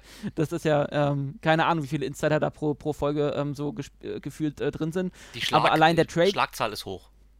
Ja, allein der Trailer, wo, äh, im Trailer sieht man ja auch eine kardassianische Verhörkammer mit vier Lichtern. ähm, ähm, ich bin mega, mega gespannt auf diese Serie und ähm, das Tolle ist, die wurde ja auch schon für Staffel 3 gleich ähm, erweitert. Also Staffel 3 wurde auch schon bestellt. Das heißt, es wird auch nach dieser Staffel weitergehen. Was super ist, weil diese Staffel guckt sich halt auch sehr schnell weg. Ja. Sehr zum Ärger der Hater draußen, wobei ich das nicht wirklich verstehe. Ich glaube, die meisten Stimmt, stören du wolltest so heute noch ranten. Wann kommt denn das? Das können wir jetzt gern schon machen. Ähm, ich soll ich, soll ich hier kurz den, den Rant-Alarm einspielen? Wenn du, okay. wenn du möchtest. 3, 2, 1. Achtung, Achtung, Rant-Alarm, Rant-Alarm. Ich wiederhole, Rant-Alarm. Dies ist keine Übung. Es folgt ein Rant. Und bitte, Tim. Also, an alle Hater da draußen. Ihr habt offensichtlich nicht verstanden, wie Lower Decks funktioniert. Ja, es zieht Star Trek durch den Kakao, aber nur um die Themen anzusprechen, die Star Trek wichtig sind. Und wer das nicht versteht, der hat eigentlich, ich will nicht sagen, in diesem Fandom nichts verloren, aber er sollte vielleicht noch einfach mal die Serie gucken und mit Verstand gucken und dann überlegen, was McMahon sich dabei gedacht hat. Also es geht nicht darum, in irgendeiner Form diesen McFarlane-Humor an den, an den Mann oder die Frau zu bringen, sondern es geht darum, ähm, Themen durch, durch eine Linse aufzuzeigen, die eigentlich jeder verstehen sollte, der, keine Ahnung, mit South Park groß geworden ist oder der mit, der mit, mit den, den, ersten Staffeln der Simpsons groß geworden ist, sage ich jetzt mal. Ähm, das sollte doch drin sein. Also ich verstehe halt das Gerante nicht, Lower Decks ist doof, bla, aber dann keine wirklichen Kritikpunkte bringt. Das könnt ihr besser da draußen. Mhm. Das ist halt, ich, ich habe heute Trailer gesehen und habe dann darunter von wegen, ja, hier, Star Trek Prodigy, sehen wir auch gleich kommen, Epic Fail, obwohl nichts bekannt ist, nichts. Und ich denke mir, Leute, shut the fuck up, ganz ehrlich. Wie wollt ihr durch, ihr seht ein fucking Bild und wollt wissen, das wird nix.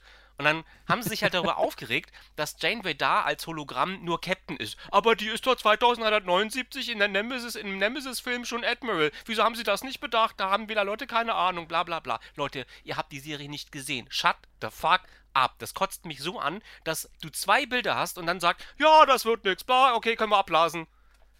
Also ich meine, es ist wie, so, wie im Zweiten Weltkrieg. Du schickst Speer aus und der sagt dann, ja, die sind alle bis an die Zähne bewaffnet. Das, wir gehen da nicht hin, das wird nichts, ne? Das kannst du gleich sein lassen. Es ist doch, oder, oder wäre das früher so gewesen? Ich weiß es nicht. Ohne Internet, wenn irgendwie Serien angekündigt worden wären, da kommt dann der Trailer so zum besten Frühstücksfernsehen und alle sagen sich, ja, äh, nee. Ähm, Bild Extrablatt, Bild ja, genau. Extrablatt. Macher von Star Trek haben keine Ahnung. Neue MacGyver-Staffel läuft nicht an, weil Fans Sturm laufen. Ganz ehrlich, das wäre doch nie passiert.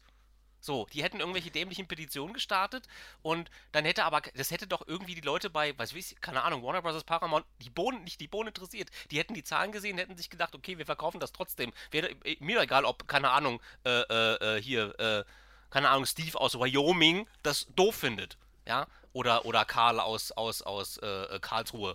So. Also, das, ähm, das ist eine kleine Minderheit und das geht mir dermaßen auf den Sack, dass die leider auch die Möglichkeiten haben, sich öffentlich kundzutun und dass es dann Leute gibt, die auf diese, die auf so eine Bubble aufspringen und diese Scheiß auch noch irgendwie. Ganz ehrlich, da hat jemand sechs Minuten, ein sechs Minuten Video gemacht, weil er zwei Kritikpunkte hatte, die man logisch, die, die du in einer Minute unterbringen kannst. Warum dreht man solche Videos? Ganz ehrlich. Also, das muss doch nicht sein. Und dann gucke ich mir diesen Scheiß auch noch an und der Typ kriegt durch mich Klickzahlen. So, okay, bin fertig. Das Dies war, ja war ein Rant von Tim. dies, dies, war ein Rant von Tim. Die Macher dieses Podcasts distanzieren sich. Nein. Ähm, Nein, äh, da bin ich äh, wirklich mal voll deiner Meinung. Und äh, irgendwie musste ich gerade an Gernot Hasknecht denken. Kennt ihr die Heute-Show? Na. Das war ein Kommentar von Tim. ähm, nee, ich, ich weiß, ja, was du meinst. Das hat mich wirklich besser, auf die Palme gebracht. Warum? Wie ja, kommt man denn dazu, sich an einem Bild abzuarbeiten? Das war der zweite Kritikpunkt. Die Figuren sehen nicht nach Star Trek aus. Aber hallo, als dürfte man nichts Neues mehr machen. Also, wenn ja, das sind, nur alle das sind, das sind nicht nur Menschen drauf. Sind, ja, oh Gott, ja, da ist es schon wieder. Diskriminierung, ja, vom Feinsten. Ja. Du hast Star Trek nicht verstanden, setzen sechs wir sind alle tolerant, aber. genau, aber wenn es um solche Figuren nur, geht, die sind nicht dreckig genug. So. Ja, du weißt ja mit dem Internet, ne? Das Gute am Internet ist, jeder kann äh, seine Meinung posten. Das, das Schlechte am Internet. Äh, es tut auch jeder. Ach ja. Ja, außerdem, das sind doch, also diese ganzen Hater, das sind doch diese, die Menschen, die dann vorher sagen, alles wird scheiße und nur um äh, nachher sagen zu können, wenn es dann wirklich scheiße ist, ich hab's doch gesagt. Genau, ich hatte recht, bla bla bla. Diese Videos findest du dann nämlich nicht mehr. Wenn eine Serie richtig gut wird, dann sind plötzlich findest du diese Videos nicht mehr. Ja, also von wegen, äh, die kriegen keinen Zulauf mehr oder, oder die werden downgevotet oder so. Das wäre Das ja mal ein halt- Projekt, dass man alle Hater-Videos aufzeichnet und die Leute Sammelt. und dann hinterher wieder vorspielt. Aber daran würde man ja, wäre, würde man ja dieses Spiel einfach mitspielen. Ich, Ja. ich bastel mir eine Twitter-Rant-Page, die genau sowas macht. Jedem, der irgendwie irgendein Depp, also jeder Depp, der irgendwie so ein, so ein, so ein Vi- Epic-Fail-Video gepostet hat, dem drücke ich das dann unter die Nase und sage, hier, du hast das damals gesagt, die Se- Serie räumt gerade 30 Emmys ab. So, get this. Fähnrich Fox äh, Rand Patrol. Ah, genau. Spürt meinen Zorn. der Zorn des äh, Fox. Richtig. Ja, aber Star äh, Trek Prodigy, kommen wir jetzt mal zur Serie. Genau, wir haben doch keine Zeit, wie mal ein großer deutscher äh, Showmaster immer wieder äh, erwähnt hat. Richtig. Ähm, genau, habt ihr das, äh, oder Tom, hast du das Bild, äh, das Promobild von äh, Prodigy gesehen, mit der lustigen animierten Crew und Captain Janeway in der Mitte? Ja, die, die sieht sehr jung und fast Barbiehaft aus. Äh, aber ähm, die, diese ganzen Figuren, die sind sehr untreckig, untreckig. Also so hätte man sie natürlich selbst in besten äh, CGI-Effekten kaum darstellen können. Von daher bin, bin ich mal die- gespannt. Also das soll ja eine Kinderserie werden. Ja, Ähm, aber ich werde es mir natürlich auch anschauen. Und das ist ja durchaus auch, äh, ich sag mal, wer jüngere Geschwister hat, also nicht mehr wir, für die äh, ist das ja auch eine, eine Möglichkeit, sie an Star Trek heranzuführen. Also Basti, du hast ja auch eine längere Zeit gebraucht um deine Schwester, aber als sie schon volljährig war, ich will nicht sagen erwachsen, aber als, als sie volljährig war, äh, an Star Trek ranzuführen. Und das ist es jetzt hat eine Weile gedauert, aber äh, gut Ding ähm, will Weile haben. Und das könnte jetzt die Chance sein, dass auch jüngeres Publikum an Star Trek angeführt wird. Und das Als kann ob man die ja Macher sich das so gedacht haben, dass man gleich die nächste Zielgruppe sich organisiert. Es ist jetzt nicht der erste Versuch. Also mit TARS haben sie das ja schon mal versucht und TARS kann man heute aber keinem ähm, jungen Publikum mehr vorsitzen, einfach weil die Nee. Figuren aussehen, als wären sie am Bandana langgezogen worden. Ähm, das ist halt. Es ist ist der neue Versuch und ich finde es gar nicht schlecht, da sich eine Zielgruppe zu erschließen, um Star Trek auch einem jüngeren Publikum ähm, zu erschließen. Ähm, Außerdem, bei, bei Star Wars hat es ja auch geklappt mit Clone Wars. Und ich meine, am Anfang war Clone Wars damals auch noch wahrscheinlich eher für Jüngere, aber wenn man sich so die Entwicklung der Serie angesehen hat, Ist da- ziemlich ist auch schon geworden, sehr ne? Ja. erwachsen geworden, ja. Also, Also, eben. Ja, ja, das ist jetzt der Versuch, aber nochmal zu den Figuren. Ähm, ich finde die gar nicht so uncheckig. Also, wenn man jetzt mal in ein paar Staffeln oder ein paar Folgen von TOS guckt, was man da so als Plüschtier oder als Außerirdischen verkauft hat, oder wenn man sich, keine Ahnung, teilweise dann wirklich mal TARS an, reinzieht und da guckt, was da gemacht worden ist, dann kommt man zu dem Schluss, es ist eigentlich im Prinzip, oder die, die Filme, man, man, man denke zum Beispiel an Star Trek 6 zum Beispiel, wo sie in dieser Gefängniskolonie sind, Rurapente, da laufen auch so einige Gestalten rum, die du mit Star Trek nicht wirklich verbinden würdest. Und deswegen ähm, ja, habe ich damit, Wars, ja. ja, ja, ja, genau, habe ich damit eigentlich auch überhaupt kein Problem. Die Ich dürfen habe auch kein machen, Problem damit. Nee, ich glaube ich dir. Aber äh, es gibt halt da draußen aber ein paar Figürchen, die damit ein Problem haben. So, und dann aber auch, ähm, Mhm. muss ich den auch unterstellen, dann kennt ihr Star Trek nicht. Dann Ja, also ihr halt in den Filme nicht. Büchern wurden ja manchmal auch äh, Charaktere beschrieben, die man äh, bis vor 15 Jahren nie und nimmer hätte irgendwie zeigen können, weil es einfach technisch so gut wie unmöglich ist. Also die Bücher, Eben. Ja. Oder einfach nur dämlich ausgesehen hätte. Und da zählt auch das Argument nicht, die Bücher sind nicht Kanon. Das ist dann in dem Moment scheißegal.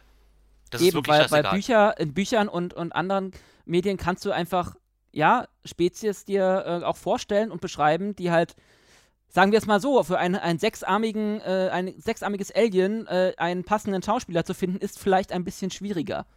die Leute, die das jetzt kritisieren, da nochmal ein Rant, ähm, aber in stiller Form.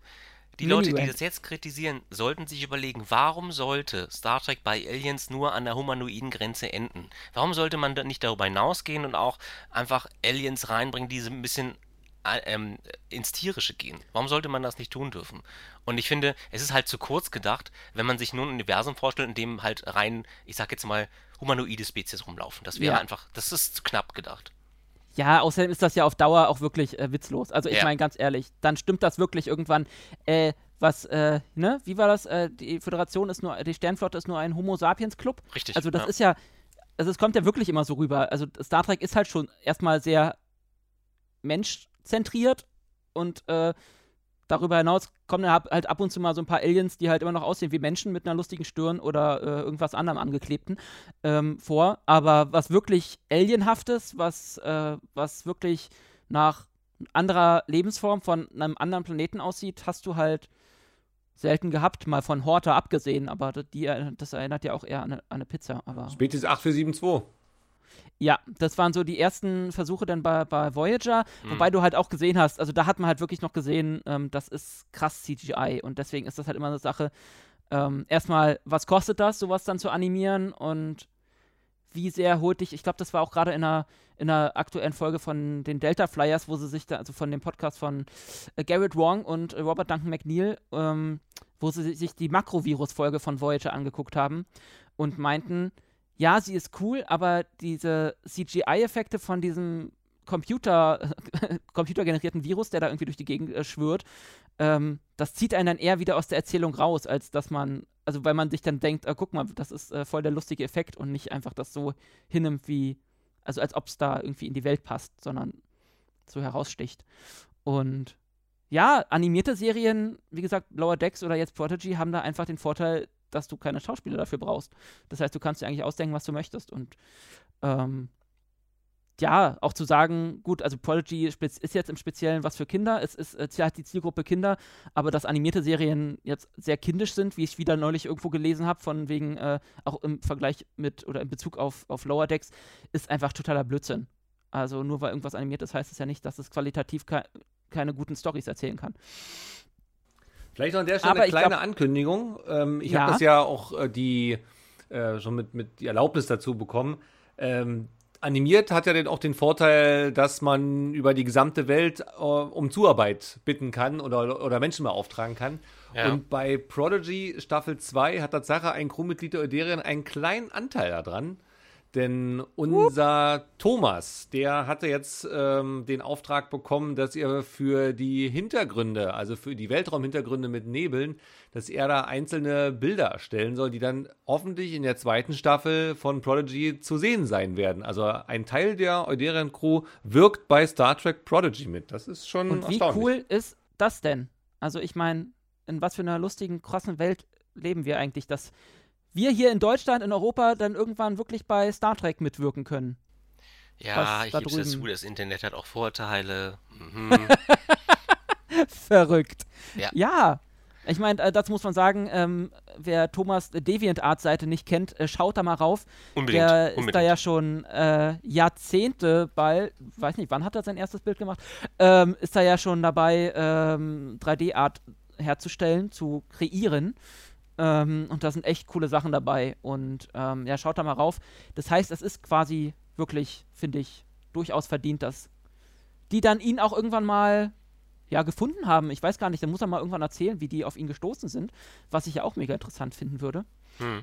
Ähm, wie da plötzlich jemand aus den Staaten, der da bei Star Trek oder an der Star Trek-Serie arbeitet, denkt, oh, guck mal hier, der, der lustige, komische Deutsche, äh, der, der, der macht da diese coolen Bilder. Ähm, Vielleicht kann der ja auch für uns was machen. Bin mal gespannt, wann die ersten Sachen dann da zu sehen sind. Und allein deswegen lohnt es sich, Star Trek äh, Euderi äh, Prodigy äh, zu gucken. Ähm, um dann zu gucken, ah, guck mal, ach nee, aber erst ab, ab der zweiten Staffel, ne? Richtig. Hast du gesagt? Richtig. Ja. Na, siehst du, also guck dir erstmal die erste Staffel, um, um dann zu vergleichen zu können, ähm, oh, guck mal, in der zweiten Staffel sind die Hintergründe viel cooler. Kommen wir zu einem Tiefpunkt der Ankündigungen. Oh, du, du redest ja schon fast wie ein Hater. Ja, so ein bisschen, ne? Aber nee, tatsächlich, ähm, ich sag jetzt mal, ich habe an diese Staffel Discovery, Staffel 4, keine Erwartungen. Einfach weil mich die Story schon massiv abschreckt, weil es wieder so ein ähm, Weltuntergang. Weltuntergangsszenario ist und ähm, das alles zu zerstören droht. Also nicht nur die Föderation an sich, sondern den, komplett das gesamte Universum. Eine große Anomalie wird im Teaser Nein, angekündigt. Nein, ist ja nicht das ganze Universum, es sind nur fünf Lichtjahre Durchmesser, habe ich gelesen. Äh, ja, aber die, äh, ist das nicht äh, ein Ding, was wandert? Äh, ja, das ist das, ja genau. Ja, das ist es, ja das also Problem. Also quasi eine Schneise der, der Verwüstung durch die Milchstraße. Und niemand sagt uns ja, ob das Ding nicht auch größer werden kann. Ne? Also wie so ein, keine Ahnung, hm. wie so eine Schicht, so eine Energieschicht, die einfach nur. Ein Schwibbel. ja, es genau. wächst und wächst ja, und ja, vermehrt richtig, sich. genau. Oder ist einfach nur eine riesige Zelle, die sich irgendwann teilt und dann wären es zwei große Anomalien. Keine Ahnung. Als ob das, ich glaube, da gab es schon mal so eine Folge bei TOS. Was? Gab es da nicht diese Weltraumamöbe oder was? Nee, oder ein, ein ja, wobei eine Amöbe ist ein Einzeller, aber Mhm. da gab es doch mal dieses Ding. Und das Tolle war, dass die Enterprise gerade im richtigen Zeitpunkt da aufgetaucht ist, bevor sich Seltsam. das das erste Mal teilen konnte. Aber gut, reden wir über, weiter über Discovery. Ich musste auch so ein bisschen bei der Ankündigung an ähm, Star Trek The Motion Picture denken. Also da den wirklich ersten Film mit auch so einer, dieser Wolke, die dann auf, auf im Prinzip auf das Sonnensystem Ah. zufliegt und alles in seinem Weg quasi vernichtet. Ähm, Vielleicht kommt jetzt Vija 2 zurück. ich will es nicht hoffen, bitte nicht. Aber also was ich gesehen habe, es, ich, ja, ich werde es gucken, das weiß ich, aber es ist wieder, mich, mich kotzt das so an. Macht doch bitte, Sie werden nicht vom seriellen Erzählen runterkommen, aber nehmt doch bitte andere Handlungsstränge als alles wird untergehen und ähm, Ja. in drei Tagen wird die Welt äh, zerstört werden, bla bla bla. Also kannst Und im Burnham Prinzip, rettet wieder die Welt. Ja. Ja. das ist halt dieses ewige Erzählmuster. das hat direkt einer unter den Trailer auch geschrieben. Ähm, Next time on Burning saves the universe. So, also das ist halt schon sinnbildlich für diese Serie geworden, dass es eine One-Man-Show ist. Das hast du bei keiner Star Trek-Serie, so wie bei Discovery, dass es alles auf eine Person gereicht ist und das nervt. Das nervt mich wirklich Ja. massiv. Das ist weg, es geht weg von dem Gedanken ähm, einer Crew, die in irgendeiner Form zusammenwächst, weil die spielt zweite Geige bei Discovery. Das und, halt und sie so. haben so einen großartigen Cast, finde ich. Die haben echt coole Leute, Ja. an die man sich inzwischen auch äh, mehr als gewöhnt hat, finde ich. Und ähm, ich, ich finde es halt schade, dass die halt immer so zum, zu Stichwortgebern degradiert werden. Genau. Und ähm, dass, dass die halt spielen können, hat man halt irgendwie in der letzten Staffel doch noch gesehen. Immer dann, wenn Burnham gerade woanders zu tun hatte. Also das Außenteam da auf diesem Holo-Schiff, was da irgendwie abgestürzt war, ähm, was sich dann da mit dem, um den, den äh, Saurianer wollte ich gerade kümmern, äh, sagen. Nee, wie heißt der? Ähm, äh, ein Kelpianer, äh, das Kelpianer-Baby da, äh, das riesige, äh, kümmer, gekümmert hat. Ähm, das waren schöne Szenen, aber ähm, sobald es wieder um Burnham geht, ähm, wird das alles so eine Action-Show und äh, ohne groß Inhalt und das ist halt schade. Wir machen, wenn die Zeit reif ist, wann kommt denn eigentlich, wann, was ste- steht da schon irgendwie, wann, wann, wann die Staffel 4 kommt? Äh, ich glaube auch dieses Jahr auf jeden Fall. Dann machen wir, wenn die gesehen- Staffel rauskommt, ein Trinkspiel, wie oft weint Burnham. Ja, ach, ich meine, das ist aber, ich finde, das ist gerade inzwischen, das mit dem Weinen ist irgendwie auch so, so, so ein Ding, was auch die, die, die Kritiker oder, oder Hater dann gerne, ach, jetzt guck mal, jetzt weint sie wieder. Ähm, das ist genauso wie mit den Lensflares bei, bei JJ, wo es dann immer so, und da muss man dann nicht mehr viel weiter drüber kritisieren, als, oh, guck mal, das ist wieder ein Lensflare. Ich denke mir, das sind ja, das sind halt so, so Stilmittel, beziehungsweise sie Ja, spielt das das, dann darf- halt also, immer so, so soll aber kein Stilmittel überaus sein. emotional, aber Das soll ja kein Stilmittel ja, ich- sein. Das ist halt, das ich- kann, also ein Lensflare ist sicherlich in irgendeiner Form ein, Stil, ein, visuelles Stilmittel. Das, das gebe Ja. ich gern zu, so, aber Weinen ist kein Stilmittel. Weinen ist, ähm, um eine, also eine Emotion hervorzurufen. Wenn du aber diese die äh, Emotion überspannst, indem du es halt so Ja. oft ähm, ähm, zeigst, dann nimmst du es irgendwann nicht mehr ernst. Eben, Dann also das ist halt so wie, wie bei jedem, ne? Wenn es zu, zu viel ist, dann denkt man sich ja jetzt, ist okay, nimmt man hin, aber ähm, wie so, wie wenn, wenn in jeder Staffel wieder die Welt untergeht. Dann äh, denkt man irgendwann, dann, dann ist das irgendwann für einen auch nicht mehr wichtig. Ähm, ja, also vor allem, ich, ich, vor allem mit den vielen Emotionen ist halt bei Burnham immer, ich denke mir halt gerade bei einem Charakter, der angeblich auf Vulkan aufgewachsen ist, ist das so. Komisch. Die haben ja Schwierig. besonders starke Emotionen, die Vulkanier. Aber ich sehe es aber doch ähnlich, ähnlich wie Tim. Also äh, die, die, die, es ist kein, sie ist keine sympathische Figur, obwohl eigentlich der Versuch ja durchaus war, eine, ähm, also der Versuch ist, ernst zu nehmen, hier eine, eine nicht weiße Frau als, als Hauptcharakter zu nehmen. Ja. Da muss man natürlich auch mal diese, diese Facette mitdenken. Äh, aber das ist leider nicht geglückt, hier eine sympathische Figur zu schaffen, mit der man sich auch identifizieren will. Ja, das stimmt. Also, pff, ja, mal, mal, mal schauen. Also, was man so im Trailer gesehen hat, ähm, sie hatte jetzt, einen neuen Anzug, jetzt ist sie nicht mehr der, der rote Engel, sondern sie läuft da im Trailer irgendwie in so einem Tron-Anzug in Blau rum, dann ist sie wahrscheinlich der blaue Engel. ähm, ja, und äh, die Uniformen sind jetzt wieder ein bisschen äh, in Richtung äh, TNG bunt, was, ähm, wo, da sind sie wahrscheinlich auf die Kritik der äh, Fans eingegangen ähm, nach dem Finale der letzten Staffel, wo sie alle dieses Wehrmachtgrau anhatten, was äh, so ein bisschen und, und was irgendwie alles so aussah wie in Säcke ge gestopft. Mhm. Ähm, Ja, ansonsten würde ich mir da halt auch wünschen, dass sie da ein bisschen äh, mit dem Fuß ein bisschen vom Gaspedal runtergehen und ein bisschen mehr Tiefgang, vielleicht auch mal ein bisschen mehr, ja, also das, was, was, Worldbuilding, danke, ich habe dieses Wort nämlich noch nicht in diesem Podcast erwähnt. Gern geschehen. ähm, ja, also dass man ein bisschen mehr von der Föderation sieht, dass man Schiffe sieht, dass man die Welt kennenlernt und nicht nur ähm, immer mit der Discovery von A nach B jagt, ohne mal irgendwie nach rechts und links zu gucken und mal ein bisschen innezuhalten. Also das ist so immer noch mein, mein größter Kritikpunkt an Discovery, dass man nach so einer Staffel oder auch nach einer Folge immer erstmal denkt, wow, das war jetzt wie so ein Ritt in einer Achterbahn und aber was ist hier gerade eigentlich passiert? Ja, die nehmen sich in der Serie keine Zeit, irgendwie zurückzutreten und Eben. zu sagen, wir versuchen mal das große Ganze nochmal zu erfassen, was ja in TNG und in eigentlich allen ähm, Serien der 90er immer wieder gemacht worden ist, dass zwei Figuren nochmal kurz, kurz erfasst haben, auch am, zum Ende hin nochmal, was ist ja eigentlich gerade passiert, was ziehen wir daraus?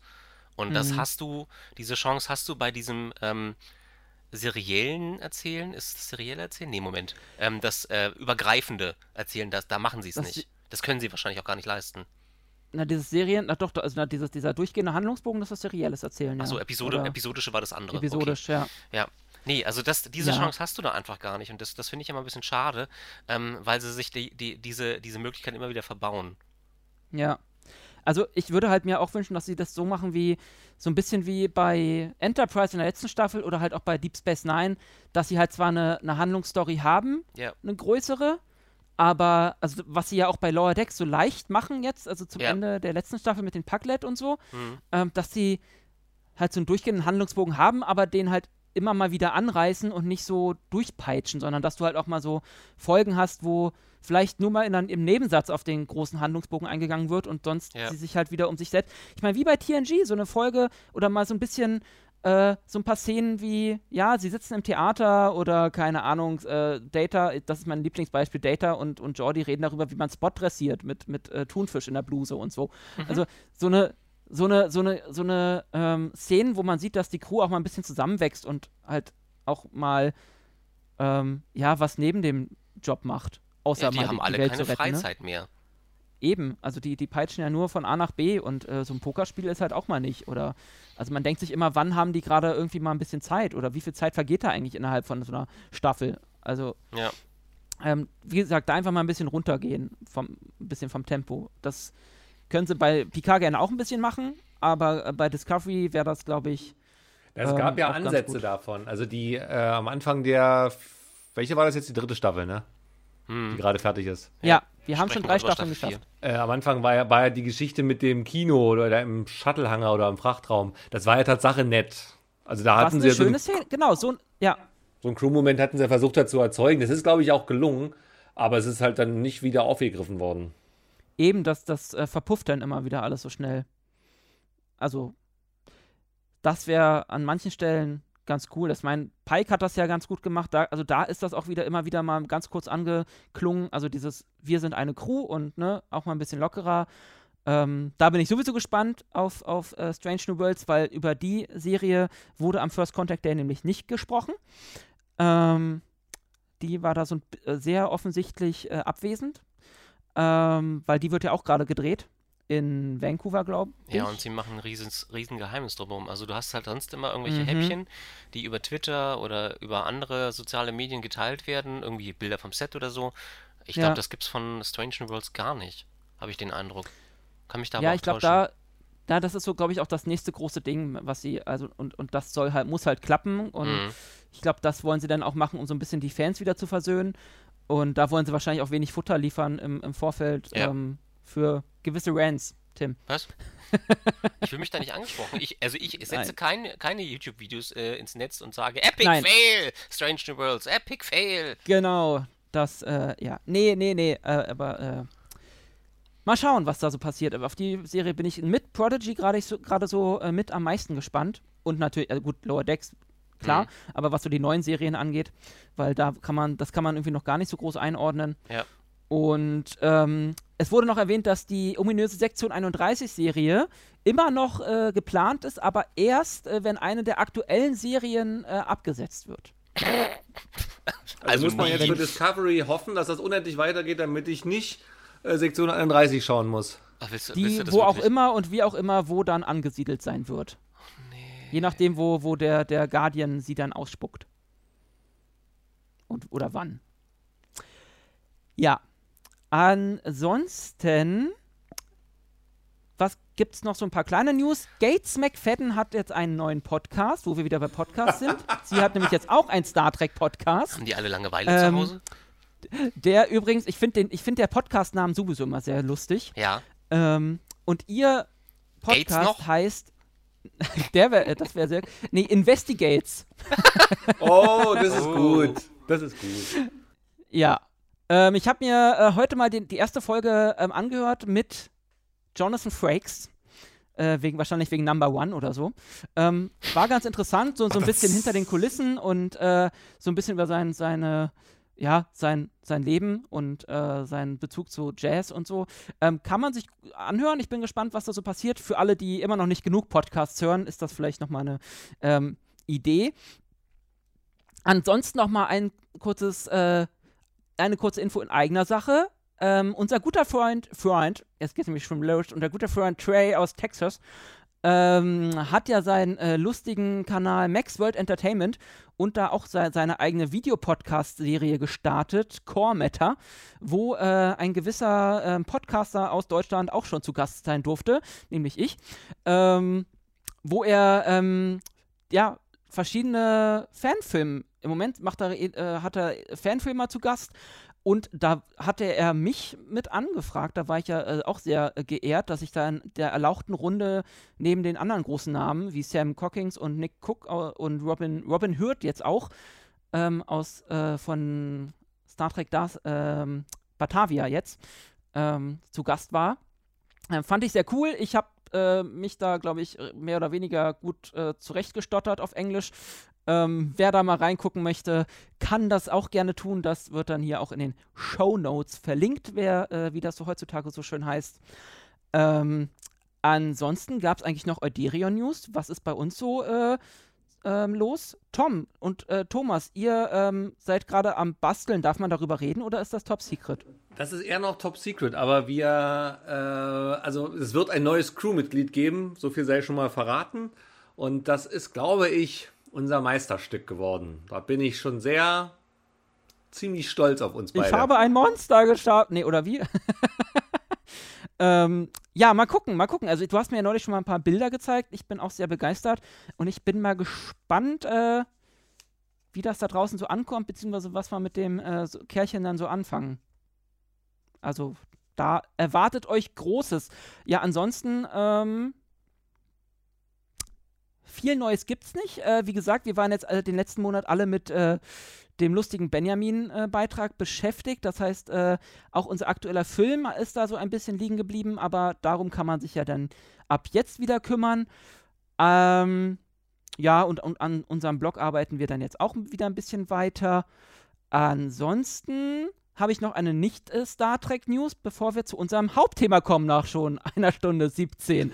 ähm, Nämlich äh, für alle Stargate-Fans, ich weiß ja nicht, wie ihr das äh, beide da so äh, zu steht. Ähm, es gibt ja immer mal wieder Gerüchte, dass auch da das Franchise wieder neu belebt werden soll. Und jetzt wurde sogar Amanda Tapping von Brad Wright angesprochen, ob sie nicht, also dem ähm, ja, Produzenten äh, von der, der Original Star Trek, äh, Star Trek, Stargate-Serien, ähm, ob sie nicht Interesse hätte, wieder ihre Rolle, in ihre Rolle zu schlüpfen, beziehungsweise in einer neuen Stargate-Serie auch Regie zu führen. Ähm, das war wohl offiziell noch keine Bestätigung, dass da eine Serie in der Mache ist, aber ähm, anscheinend wird schon mal vorgefühlt. Also wäre interessant, ähm, ob jetzt auch das nächste Star-Franchise wieder eine kleine Wiedergeburt feiern kann demnächst. Das wäre, finde ich, ganz cool. Stargate hätte es, weiß Gott, verdient und mit den Möglichkeiten, die sie heute haben, wäre da auch sicherlich mehr drin oder ist mehr drin als jetzt bei den in der Serie der 90er die hinter ihren Erwartungen, glaube ich, zurückgeblieben ist, aber durchaus ähm, einen eigenen, ein eigenes Mindset geschaffen hat, in dem man Definitiv. sich immer wiederfindet, wenn man die Serie guckt. Also wenn man jetzt startet zum Beispiel, man macht einen Rerun, ähm, hat man immer so ein bisschen das Gefühl der Langatmigkeit dabei, weil manche Dialoge etwas holprig sind, aber du merkst halt schon, dass die Schauspieler Spaß dabei hatten und dass sie versucht haben, ja. was Eigenes zu kreieren. Und das ist ihnen durchaus gelungen. Und ja. es hat auch so, hat schöne Blüten einfach getrieben. Also es ist ähm, bis zu dem, bis zu dem, äh, bis zu dieser Neuausrichtung mit den mit mehreren Stargate-Serien habe ich das durchaus mit Wonne verfolgt. Äh, bei manchen Folgen dachte ich mir so, oh Gott, das hätte ich jetzt überspringen können. So, aber ähm, ja, also ist ja nicht so, dass man das bei Star Trek nicht auch hätte. Ja, eben. Aber also, hat, äh, die Trefferquote war bei Stargate halt wesentlich höher, was es anbelangt, weil sie halt immer wieder mhm. auch, hast du, hast du gemerkt, sie haben dieselben Sets wiederverwendet und, ähm, und ja. zwar so deutlich, ähm, dass es dir quasi ins Gesicht sprang. Ah, dieses Haus kenne ich doch so. Oder äh, dieses Dorf so. Aber es ist halt, ähm, wenn sie das jetzt neu machen, müssen sie es natürlich, also dürfen sie, müssen sie halt irgendwie versuchen, dieses Mindset auch so ein bisschen zu übertragen. Ich glaube nicht, dass sie mit Richard Dean Anderson das nochmal machen werden, weil ähm, wenn man sich den jetzt anguckt, der ist aufgegangen wie eine Tonne. Ähm, deswegen ist das Ja, aber ähm, er, hat, er hat eine Entschuldigung, dass äh, er hat irgendwie Nierenprobleme, äh, ne? Medikamente. Bitte? Hat irgendwie Nieren- oder Leberprobleme, ne? Ja, genau. Also er nimmt äh, Medikamente und äh, ich glaube auch Cortison und sowas. Und, äh, ich habe nichts gesagt, alles klar. Ja. Nur um das nochmal zu sagen, ähm, ja, wahrscheinlich wird die nächste Stargate-Serie nicht Stargate O'Neill heißen, aber mal schauen ich äh, würde auf jeden Fall mich sehr freuen, wenn es auch da weitergeht, denn auch ich habe die Serie damals immer sehr gerne geguckt, ähm, gerade weil sie so einen eigenen, also sie hat sich halt auch so gar nicht ernst genommen hm. und hat, äh, hat, sehr viele schöne humorvolle Momente, auch ähm, in Bezug auf Star Trek. Ich sage nur, Sir, wir können das Raumschiff nicht Enterprise nennen. Sehr klasse. Aber wieso denn nicht? Äh, ja, also deswegen, äh, meinetwegen könnte es da gerne weitergehen. Ähm, schauen wir mal, was da so kommt. So, jetzt pass auf, Überleitung. Was schaut ihr denn aktuell so für Serien? ähm, da kann ich jetzt nur aus, also das ist jetzt vielleicht sehr untreckig, aber ähm, wir gucken gerade die, es ist nicht Science Fiction, die, ähm, die Angel-Staffeln. Also wir haben gestern, glaube ich, angefangen Ach. mit der ersten also der, der, der, der Ableger von Buffy sozusagen, da gab es irgendwie fünf Staffeln Angel und die hat, diese Serie hat sich, glaube ich, mehrfach neu erfunden innerhalb äh, ihrer fünf Staffeln. Das ist ganz spannend zu sehen, weil sie halt mhm. anfangs noch, hast du, du merkst am Anfang noch in der ersten Staffel, da hat Joss Whedon das Ruder äh, in der Hand und dann merkst du, wie, dem, wie ihm das langsam entgleitet und wie sich die Serie selbst modernisiert. Ähm, hab sie damals verfolgt, als Buffy lief, also als ich da noch, da war zwar noch Schul zu Schulzeiten, glaube ich, die äh, wurde 99 bis 2005 hat die, wurde die, glaube ich, gedreht. Und ähm, jetzt fühle ich mich wieder alt, ja? Ja, naja. und ich glaube, sie ist, sie wirkt ein Stück weit erwachsener als Buffy. Ja. Die nimmt war sich ja auch, glaube ich, so war sie auch durchaus, nimmt sich durchaus ernst und sind ernste Themen. Und am Anfang hat er noch Joss Whedon das Heft in der Hand und du merkst, okay, das ist hier, das ist hier Buffy 2.0. So. Und ja. das ändert sich dann. Das ändert sich dann. Und das ist ganz spannend Wird zu halt sehen. dunkler, ja. Ja, ja. Ja. Ja. Also, ähm, ist, glaube ich, gerade auf Disney Plus zu sehen, ne? Ja. Ähm, dank Star ähm, was ja das Disney Plus ja hinzugefügt hat. Ähm, ja, fand ich auch immer cool. Also ich habe ja Buffy damals auch gesehen und auch Angel. Ähm, aber ich muss ja immer noch wieder, immer wieder sagen, Angel war der Start dieser ganzen äh, Lushy-Vampire, also die von wegen Twilight und so. Das hat alles mit Angel und äh, so seinen Anfang genommen. Ähm, so, ja, ich glaube, das hat eher schon ein bisschen früher seinen Anfang genommen. Interview mit einem Vampir. Da ist das, ist das eigentlich ah. schon losgetreten worden mit Brad Pitt und, und Tom Cruise und ähm, da war das, ist das schon in dieses, äh, dieses seichte Schiene geschoben worden, obwohl mhm. Dracula eigentlich immer ein düsteres Thema war oder generell Vampire und der ganze Vampirismus ähm, ein Thema des 19. Jahrhunderts ist und da auch immer wieder losgetreten wird. Ähm, aber das ist halt so in die, in die Soap-Schiene geschieben worden. Da, da findet's, da hat, hat, sich, hat sich sicherlich auch seinen Platz verdient, weil es da sich hartnäckig festgesetzt hat durch diverse Glitzervampire.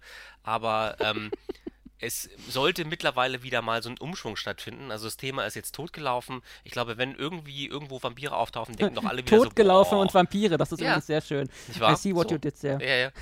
So. Und bevor Tom jetzt ähm, einnickt, ähm, würde ich sagen, was guckt denn Tom gerade? Ich äh, habe jetzt gerade die Serie The Terror äh, entdeckt, hat mir meine Schwester empfohlen die erste Staffel, ich weiß nicht, warum das in der, äh, dieselbe Serie ist, aber die, weil die beiden Staffeln so dermaßen unterschiedlich sind. In der ersten Staffel, äh, die handelt von einer äh, äh Expedition, um die Nordwestpassage zu entdecken. Die spielt Mitte 19. Jahrhundert und die beiden Schiffe, The Terror und Flaggschiff habe ich vergessen. Ähm, das ist so eine, so eine Abenteuer-Horror-Serie. Äh, die sterben da, alle verrecken da ganz elendig. Und finden die Nordwestpassage nicht wirklich. und die zweite Staffel, deswegen hat meine Schwester mir das empfohlen, die handelt ähm, von dem dunklen US-amerikanischen Kapitel ähm, unmittelbar nach dem Angriff auf Welches? Pearl, unmittelbar nach dem Angriff der Japaner auf Pearl Harbor, denn da haben ja die Amerikaner ähm, alle asiatischstämmigen oder japanischstämmigen Ah, ja. Amerikaner interniert und da spielt auch äh, George Takei mit. Äh, das ist eine, also auch horrormäßig angehaucht, aber das ist ganz äh, Krass. äh, Was- einerseits was auch interessant, wieder- aber auch ein, ähm, schon äh, bemerkenswert, wie wenig dieses Kapitel eigentlich aktuell eine Rolle spielt. Ja. Während der zeitgleich ähm, äh, in Europa, die äh, natürlich, eine, ohne jetzt un, unzulässige Vergleiche ziehen zu wollen, aber natürlich auch wir mit Internierungscamps und Arbeitslagern zu tun hatten, bis hin zu Konzentrationslagern. Und diese ähm, Lager spielen halt irgendwie in der amerikanischen Öffentlichkeit kaum eine Rolle. Das ist ja aber auch, weil du George Takei erwähnt hast, ähm, das ist auch so, glaube ich, so seine Mission, ne? Darüber aufzuklären. Er Ja. hat ja auch, vor, ich glaube, da auch in einem Theaterstück mitgewirkt und auch ähm, seine Geschichte, seine eigene Lebensgeschichte. Er war ja auch in so einem Lager als Kind. Ähm, das ist ja als, als Graphic Novel rausgekommen. Ich glaube, Ja. They Called Us Enemy. Ich habe das, glaube ich, so heißt das, ne? Ich habe das nämlich mir damals auch gekauft. Ähm, sehr interessant und auch sehr bewegend. Also das so aus seiner Sicht wirklich ähm, zu sehen. Also ich habe Ähm. die Serie geguckt, weil ich ja mit einer anderen Serie dann fertig geworden bin. Danke, du machst doch noch die Überleitung. Ich dachte, ihr ignoriert jetzt einfach äh, meine lustige.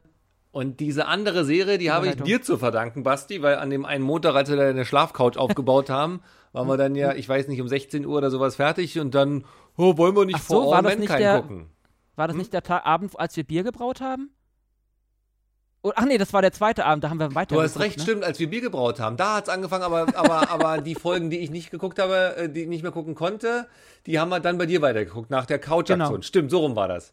Ähm, ich habe ja vorher keine guten Dinge über diese Serie gelesen und fand Ach. die, ähm, habe deswegen mal die Finger davon gelassen, obwohl das eigentlich genau mein Thema wäre. Denn es handelt, darf ich das jetzt erzählen oder muss ich dir das, über, überlasse ich dir das? Moment, nee, wir, du kannst das erzählen. Wir fragen aber erstmal Tim, ob das okay ist, wenn wir spoilern. Weil äh, du bist ja trotzdem dabei. Ähm, ja, ihr könnt ruhig spoilern, weil ich wollte eh fragen, worum geht's in der Serie eigentlich? Basti erzählt immer davon und ich vergesse immer die Hälfte von dem, was er erzählt. Also, worum geht's denn in For All Mankind überhaupt? Die erste Folge spielt äh, im Jahr 1969 und da ist so ein ähm, in Houston, Texas ist das, glaube ich. Auf jeden Fall aus der, aus der Perspektive eines Astronauten, der muss mit, also US-Astronauten, ähm, der muss mit ansehen, wie nicht etwa Neil Armstrong, sondern der sowjetische Astronaut, Kosmonaut, der sowjetische Kosmonaut, Korolev ist das, glaube ich, Koroljev, ja, glaub, naja, nee, Koroljev Ah, nee, war, doch- Quatsch, das war der Raketeningenieur. Auf jeden Fall äh, Genau. fällt, fällt, uns, fällt uns gleich ein, das war der erste Weltraumspaziergänger, Hm. ähm, der den im, A- im Weltraumanzug im All war. Äh, nebenbei, Genau. während ich erzähle, kann Basti das ja mal noch überlegen, wie er genau hieß. Überlegen. Auf jeden Fall ich, äh, äh, spiel, äh, die, ist die Sowjetunion 1969 zum ersten Mal auf dem Mond gelandet. Das ist eine ziemliche Sinnkrise für die Amerikaner. Und ihr eigenes Mondprogramm steht ja dann auch kurz vorm Auflösen. Die erste amerikanische Mondmission mit Apollo 11 und Neil Armstrong dann, die geht dann auch fast schief. Also die machen, legen eine Bruchlandung auf dem Mond hin, aber das geht alles noch gut. Und dann nehmen die Dinge so ihren Lauf und äh, sie versuchen dann den. Ich glaube, es war, ah, dieser Leonov. Leonov, Alexei Leonov. Jetzt sage ich, jetzt wenn du zum L ansetzt, Alexei Leonov. Vostok 6, 63. Ja. Ähm, und Ah, nee. Egal, red weiter. diese Serie ist also Was wäre wenn? Also ein bisschen wie äh, Man on the High Castle, die Serie, die ja äh, praktisch Nur die, ohne Nazis. die nur ohne Nazis, genau, die besetzten am Vereinigten Staaten äh, zeigen. Ist das jetzt hier, was wäre, wenn die äh, Sowjetunion zum ersten Mal auf dem Mond gelandet wäre oder äh, dann später in der, im Laufe der ersten Staffel, wenn mehr Ressourcen in das ganze Mondunternehmen gesteckt worden wären. Das ist Ja. Tatsache spannend, dann Weil- kommt auch eine Mondbasis und so. Genau, weil die Amis das natürlich nicht auf sich sitzen lassen können, ähm, müssen sie dann äh, die Russen oder die Sowjets trotzdem weiter übertrumpfen und ver versuchen dann erstmal auf Teufel komm raus selbst äh, zu landen, was äh, dann irgendwie. Wir hätten irgendwo eine Spoilermeldung reinpacken sollen, das ist jetzt aber zu spät. Also ähm, weiterhören auf eigene Gefahr. ähm, nee, was den äh, Amerikanern dann halt auch gelingt, aber äh, mehr oder weniger mit einer kleinen äh, Bruchlandung auf dem Mond. Ähm, aber immerhin kommt, kommt, kommt Armstrong hoch und äh, auf den Mond runter. Ähm, die schaffen es und dann geht halt dieses, ja, dieses Wettrennen dann wei weiter. als, also beziehungsweise stoppt nicht so, wie es in unserer Welt passiert wäre, sondern die Amerikaner kommen auf die Idee, was können wir jetzt besser machen als die Russen? Ähm, wir ähm, rufen uns ein, ein, ein weibliches Astronautenkorps ins Leben, um da auch wieder ein bisschen Publicity zu. Aber das haben sie ja auch nur äh, gemacht, weil ja unmittelbar danach die Sowjetunion auch zum ersten Mal ah. eine Frau auf den Mond geschickt hat und die haben dann so, hm, wir haben hier nur Kerle unter uns. Und ich glaube, genau. man musste damit ja auch die, äh, das heutige Publikum ein bisschen abholen. Und das kann man, auch wenn die Serie in den 60er Jahren, 16, 17 Jahren spielt, aber das kann ja. man nicht ohne äh, eine Handvoll Frauen, die da in, in vorderer Reihe mitspielen. Ja, das Thema Diversität spielt da natürlich auch eine große Rolle. Elegant ähm, gelöst finde ich ja auch, äh, wer so ein bisschen über Weltraum Bescheid weiß und das amerikanische Weltraumprogramm, äh, da spielt ja ein gewisser Werner von Braun eine Rolle, der ja Zeit seines ja. Lebens, glaube ich, ein Stück weit verklärt wurde. Letztendlich war er ja so irgendwie eine Mischung aus stramm Nazi und nur Mitläufer. Ähm, so genau kenne ich mich da auf jeden Fall auch nicht, nicht mhm. mit aus.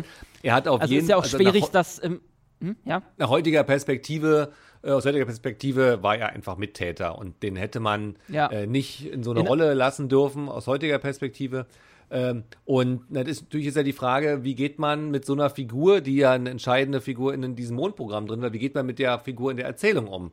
Und das mhm. finde ich relativ elegant gelöst. Anfangs war ich da ziemlich ernüchtert, als er nur so kurz erwähnt hatte, äh, ja, die Nazis hätten seine Erfindung missbraucht, wo ich dachte, na, schlimmere äh, Verklärung geht es ja kaum. Aber dann gibt es ja diesen Untersuchungsausschuss im US-Kongress, wo dann eben sehr. Den es ja so nie gab. Richtig, den gab es so nicht.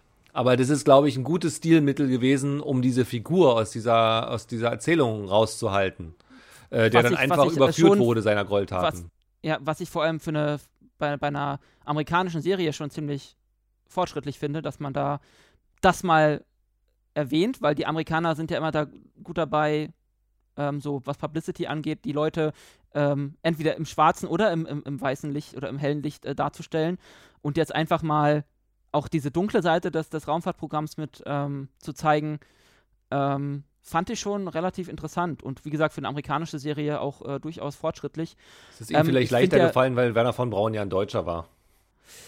Äh, wahrscheinlich. Aber ähm, ja, ich finde find diese Figur Werner von Braun mein Leben lang eigentlich schon relativ äh, interessant. Habe auch damals in der Schule äh, ein paar Referate auch mit äh, unter anderem über ihn gehalten. Und es ist schon, also ich finde das, also wahrscheinlich kann man da nochmal einen extra Podcast zu machen, aber ich finde das halt ähm, interessant. Erstmal so, würde ich halt gerne mal wissen, wie er wirklich gedacht hat. Das hat er wahrscheinlich mit ins, ins Grab genommen.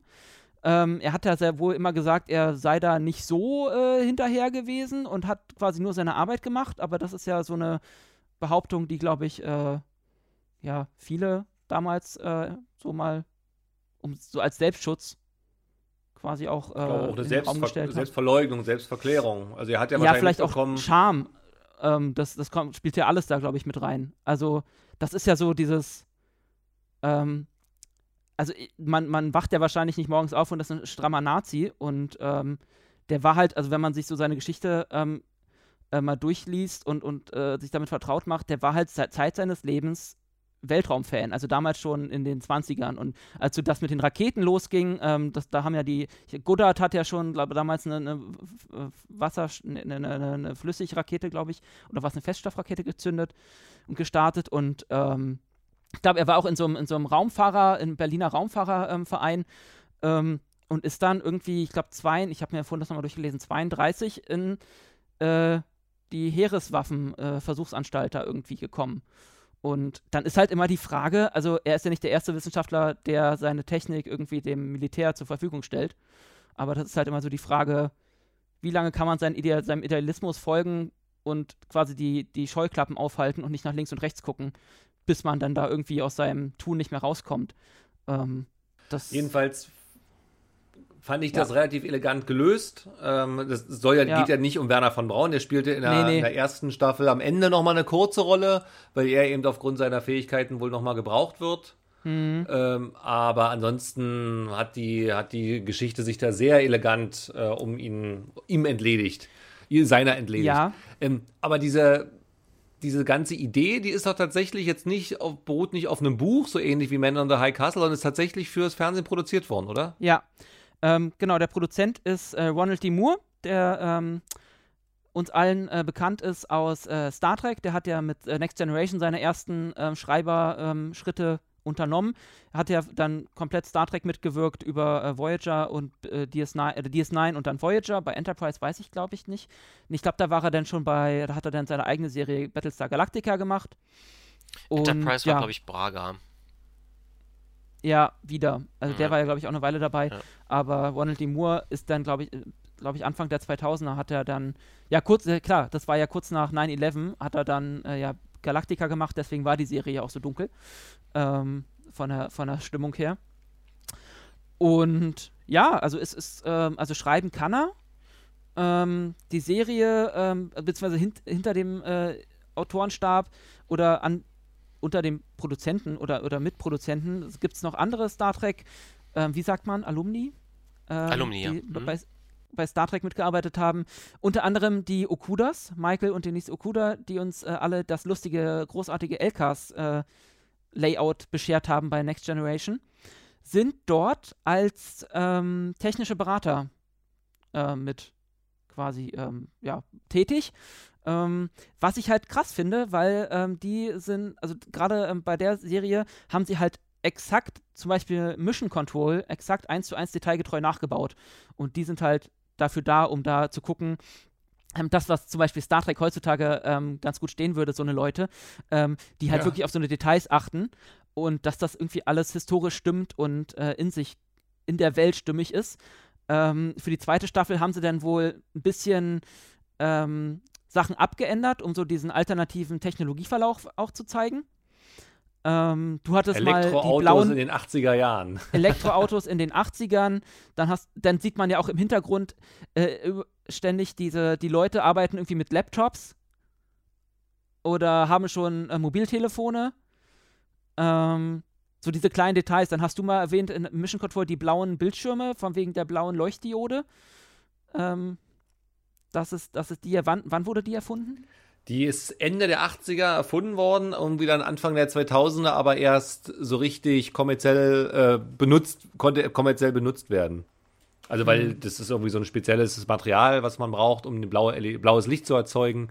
Ähm, und dafür gab es halt auch dann 2015 den Nobelpreis für Physik. Ich glaube, 15 mhm. war das. Mhm. Genau.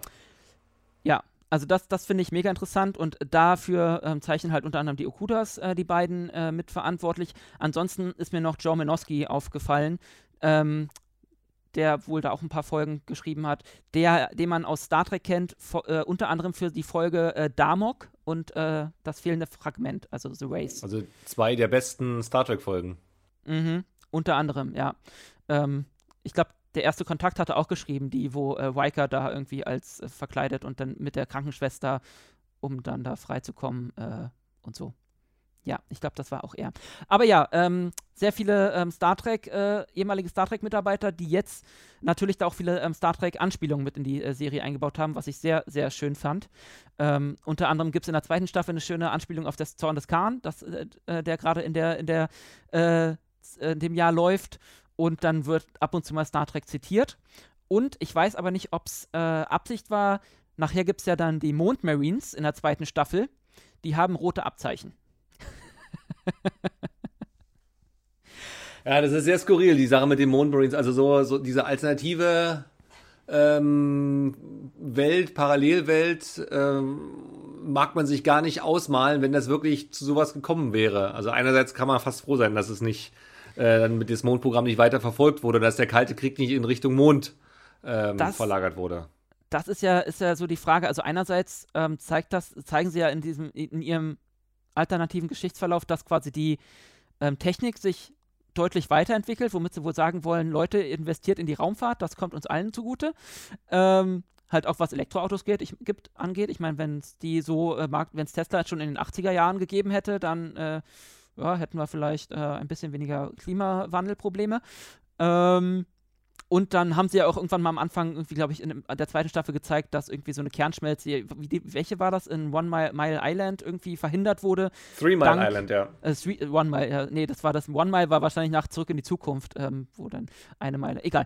Ähm, Genau, wo, dass, dass das dann äh, dadurch, durch die Technik, die im Mondprogramm äh, entwickelt wurde, verhindert wurde. Andererseits äh, wird natürlich der Kalte Krieg dann äh, in, auf den Mond und darüber hinaus verlagert. Ähm, naja, also ja Parallelen, äh, also ich glaube, abgekupfert haben sie das ja, denn als Tschernobyl ähm, hochgegangen ist, da hatten sie ja auch zum ersten Mal die Lunokhod-Roboter eingesetzt. Die hat, also genau. Die, ähm, die ja eigentlich von der Sowjetunion für die Monderkundung äh, entwickelt wurde, weil die sind sehr robust und können eben auch kosmische Strahlung aushalten.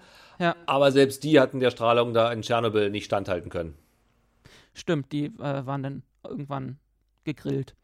Ähm, das Jahr, bis wohin sind wir eigentlich gekommen in der zweiten Staffel? Das war 86 waren wir noch nicht, ne? Also wir wissen noch nicht, ob, äh, ob Tschernobyl in der, äh, in der Welt wirklich hochgeht oder nicht.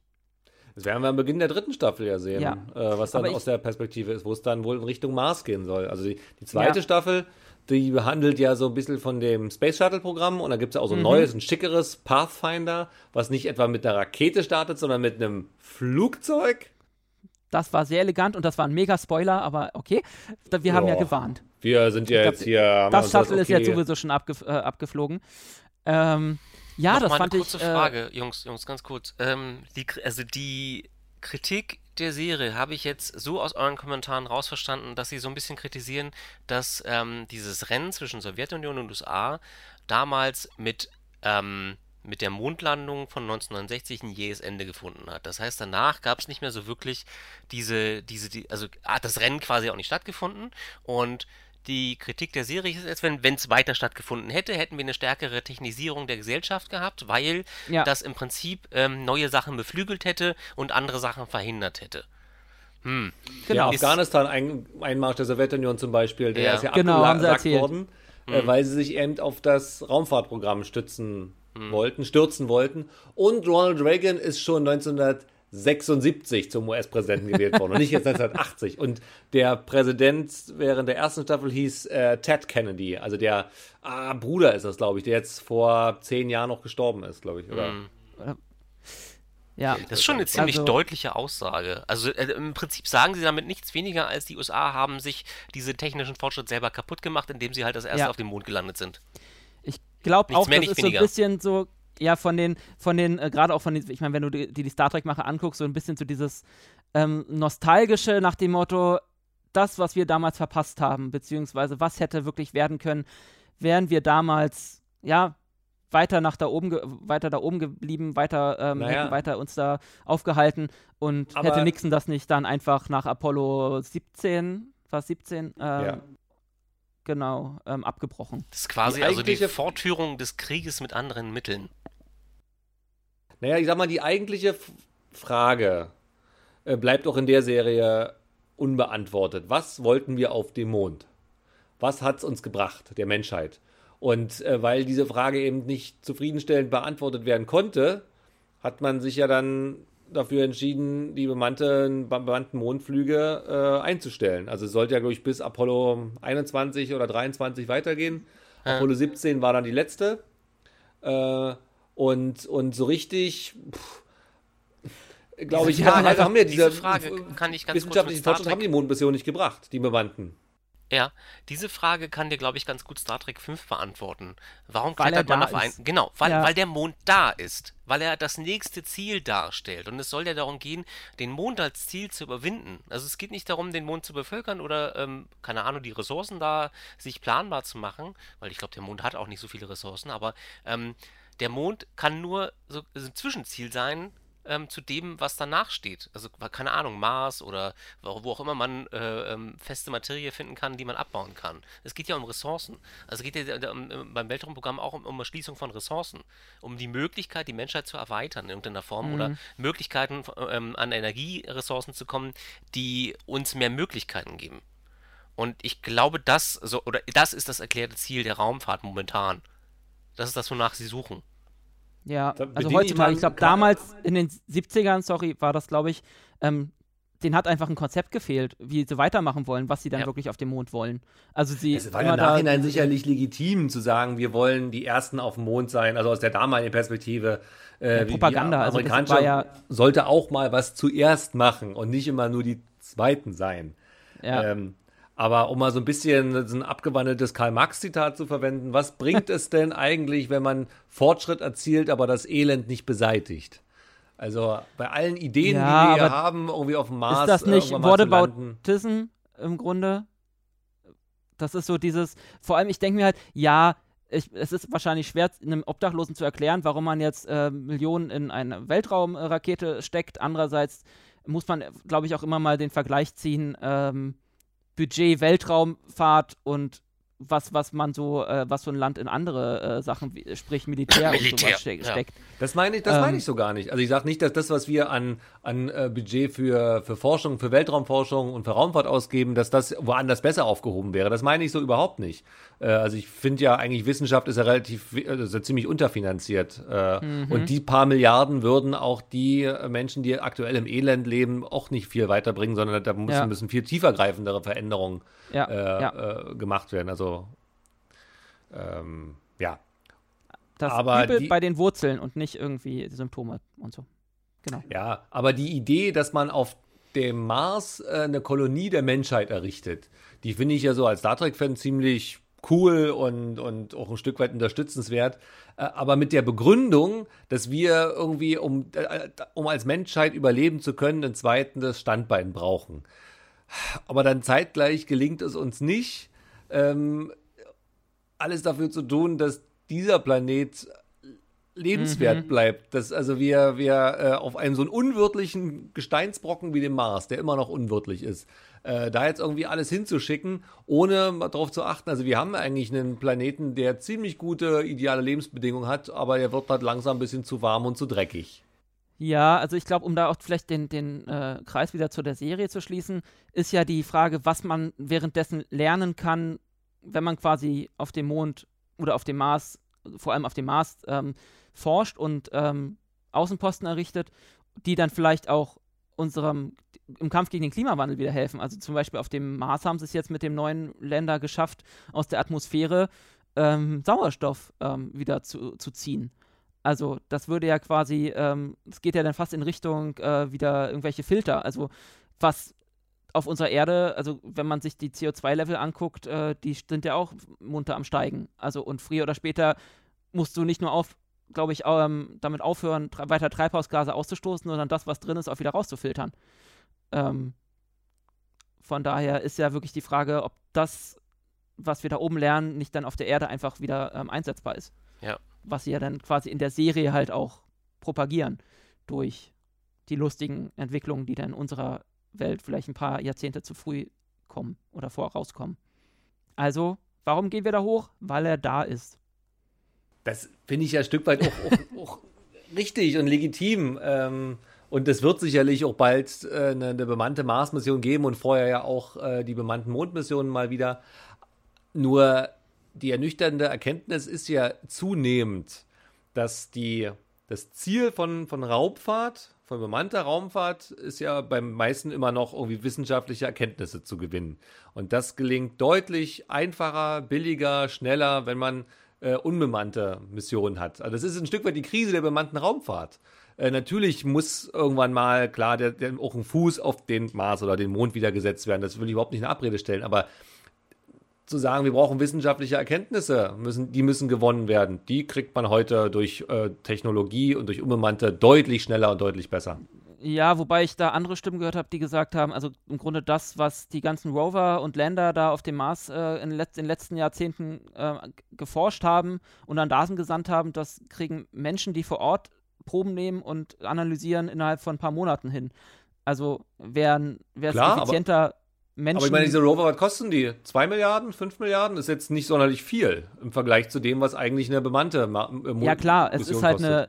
Nee, also das, deswegen gelten die ja wohl auch eher als, als Wegbereiter. Also, ähm, um zu gucken, ich meine, die Kosten für so eine bemannte Raummission äh, zum Mars, die sinken ja drastisch, wenn du deinen ganzen, das ganze Wasser und so nicht mitnehmen musst. Also sobald die da irgendwie ein vernünftiges Wasservorkommen finden, wird das äh, ja alles äh, wieder irgendwie deutlich erschwinglicher. Also deswegen, klar, Roboter schickst du zuerst, aber irgendwann musst du dann halt auch mal den nächsten Schritt machen. Und mir wäre es halt lieber, wenn das irgendwie ein paar Wissenschaftler sind, als äh, Herr Musk, der dann da nachher äh, für, dann Landegebühren nimmt, sobald dann die, mal die NASA fertig ist oder die ESA. eine parallele Die Gesellschaft Mars-Maut. aufbauen will. die Mars-Maut. genau, Mars macht mobil. Bei Arbeit, Sport und Spiel. Nee. Ähm, also ich glaube schon, Deswegen, dass ähm, ich stimme Basti zu, glaube ich, dass wir, dass wir, wenn wir da um Menschen haben, dass die wesentlich schneller an Erkenntnisse kommen, die uns hier oben unten weiterhelfen. Also zum, wir, es reicht halt nicht, den, den, den, den, sämtlichen Schrott, den wir haben, irgendwie zum Mars zu schicken und zu sagen, jetzt macht mal liebe Roboter und schickt uns mal die Daten. Ähm, ein Mensch wird einfach anders vorgehen. Ein, ein, Roboter macht nur das, was, was ihm vorgegeben wird. Ja. So und ein Mensch kann auf dieser Umwelt, äh, auf diese Umwelt ganz anders reagieren. reagieren. Und deswegen äh, ist wenn, es schon wenn, von Vorteil, ja. dass da um Menschen wären. Sozusagen. Ein Mensch guckt sich um und sieht es irgendwo glitzern und dann denkt er sich, hm, was ist denn das? Und geht da hin. Genau. Und ein Roboter hat, verpasst das vielleicht gerade. Ja, weil es nur ein Schemen auf der Kamera ist, was der Mensch unten auf, der, auf dem er gar nicht sieht, so, gar nicht wahrnimmt. Äh, weil mhm. einfach die Linse dafür nicht gemacht ist oder weiß der Geier, irgendwas ist halt immer so. Und ich glaube, Menschen können das anders wahrnehmen und haben da wesentlich mehr Chancen, Erkenntnisse oder weitere, weitergehende Erkenntnisse daraus zu ziehen. Ja, also deswegen, also ich, ich, ich sehe das schon, dass wir da eine Menge ähm, lernen können äh, wir sollten das halt zusammentun, um da halt auch wieder den Star Trek-Gedanken äh, reinzubringen und. Ähm, Anders geht's ja gar nicht. Also ich meine, momentan stehen wir uns ja, alle sag das mal, Ja, deswegen sagt sag das mal den Chinesen oder den Russen, die äh, jetzt wieder alle fleißig an, ihrer, an ihren eigenen Stationen basteln und äh, die ISS. Bis wann soll die jetzt noch laufen, offiziell? 24, 25? Irgendwie und sowas, dann ja verkaufen die das irgendwann an das Hilton oder an, an wen auch immer. Um also es stimmt schon, so diesen, diesen gesellschaftlichen Drive, wie es Ende der 90er gab, also die, die Erkenntnis, dass äh, wir, um, um, um wissenschaftlich voranzukommen, international zusammenarbeiten müssen, das reicht aktuell nicht, um nochmal eine internationale Raumstation zu bauen. Und ja. äh, die, die, die Chinesen wir sind ja praktisch ausgeschlossen aus der ISS äh, und deswegen bauen sie ja ihre eigene äh, Raumstation jetzt wohl. Und, und ich glaube, aktuell sind wir gesellschaftlich weniger weit fortgeschritten als vor 20, 25 Jahren. Ja. Äh, deswegen glaube ich, gibt es aktuell keine Bestrebungen, um eine neue internationale Weltraummission zu machen. Nee, deswegen, also ich glaube, im Moment geht es ja dann auch eher, also wenn wir uns die Zukünfte mal angucken, geht es eher in Richtung The Expanse als in Richtung äh, Star Trek. Also, dass dann eher die Konzerne draußen das Sagen haben. Das als, ist ja sowieso äh, schräg. Ich meine, dieser Multimilliarden-Dollar- äh, Elon Musk, dass er mhm. äh, das Kapital hat, Tatsache, als Privatperson, um Menschen auf den Mars zu schicken. Das war wäre vor 20 Jahren völlig undenkbar ja, gewesen, sicher. Dass, dass der ja. Reichtum so dermaßen äh, ungleich verteilt ist, dass er sich das leisten kann, als ja. Privatperson. Und eigentlich alle Unternehmen, die drumherum sind, also Tesla, ähm, äh, äh hier, wie heißt es mit den Satelliten Starlink, und so andere Firmen, die sind ja eigentlich nur dafür da, um finanziell diese, diese Weltraummissionen abzusichern. Mhm. Das ist schon, ist schon eine skurrile Welt.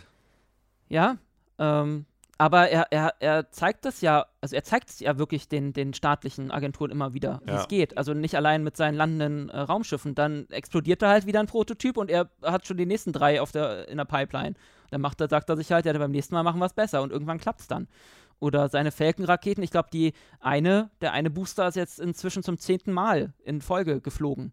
Also das musst du dir mal überlegen. Also das ist ja auch ein wahnsinniger Innovationsschub für die, äh, für, für die Raumfahrt. Ähm, deswegen, also wenn er sagt, äh, er schickt da in fünf Jahren jemanden zum Mars und wenn es dann in acht sind, weil er hat es ja mit, mit, mit, Time, mit Deadlines auch nicht so, dann ist es aber halt so. Und ähm, währenddessen ähm, hast du bei der NASA schon wieder den zweiten Administrationswechsel und den, die zweite, den zweiten Wechsel an irgendwelchen Prioritäten und dann müssen sie schon wieder ihr System umbauen. Deswegen dauert ihr System ja auch, brauchen die ja auch schon inzwischen 20 Jahre dafür.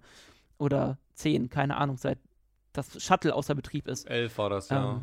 Ähm, oder, Gibt, ja. Gibt es denn schon ähm, jetzt einen Ausblick bzw. einen Teaser zu Staffel 3? Irgendwas, was uns verrät, wie es weitergeht? Habt ihr da irgendwas? Um, ja, also wo wir nämlich beim Thema waren, am Ende, also sie machen anscheinend wieder, wieder einen Sprung. Ähm, jetzt, also wie gesagt, erste Staffel äh, 60er, 70er und jetzt äh, die 80er und Staffel 3 ähm, hat dann angefangen mit einem äh, äh Tritt oder ersten äh, ja, Fuß, Fußabdruck auf dem Mars. Äh, mhm. 1994 war es, glaube ich. Ähm, das heißt, ähm, ja, das äh, wird wohl der, äh, der, die 90er werden, also der, der, die nächste Staffel behandeln. Ich bin halt mal gespannt, ob ähm, sie, wie sie den, den Mauerfall behandeln oder ob er überhaupt stattfinden wird, beziehungsweise der Zusammenbruch der Sowjetunion. Ich glaube nämlich eher, dass zumindest die Sowjetunion nicht zusammenbrechen wird in der Serie, weil sie halt auch den Gegner brauchen die Sowjets. und äh, sich auch gerade, also in der letzten, einer der letzten Szenen gibt es halt nochmal eine, eine Anspielung darauf, dass sie, äh, dass die Sowjets quasi eine, einen Maulwurf im dann oder requirieren wollen oder rekrutieren wollen bei, den, bei der NASA. Und ähm, deswegen glaube ich eher, dass die Sowjets äh, oder die, dass es die Sowjetunion da auch da in der Welt in den 90ern noch geben wird. Denke ich auch, weil, weil äh, das, das russische, das sowjetische Space Shuttle Buran äh, ist ja mhm. nur einmal, glaube ich, unbemannt geflogen in der Realität, in unserer Welt. In unserer Welt, ja. Dann nie wieder. Äh, und das haben sie halt auch damit begründet, oder konnte man nur begründen damit, dass die, denen einfach die Gelder ausgegangen sind. Und in der Serie hat die Buran ja einen festen Platz. Also die ist ja der ganz normale ja. Space Shuttle da, hat ja ähnliche Probleme mit den Dichtungsringen wie das amerikanische Space Shuttle. Von daher ist ja also der Indikator, weswegen Ura Buran nicht mehr fliegen konnte, nämlich Pleite Sowjetunion, nicht mehr da. Und äh, die Pleite der Sowjetunion hat ein Stück weit auch dazu beigetragen, dass sie dann äh, zusammengefallen ist. Hm. Ja. Ähm, ja, mal gucken, also wo, wo sie da hingehen.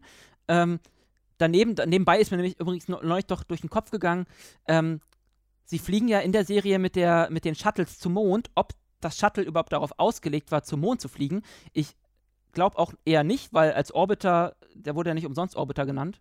Also.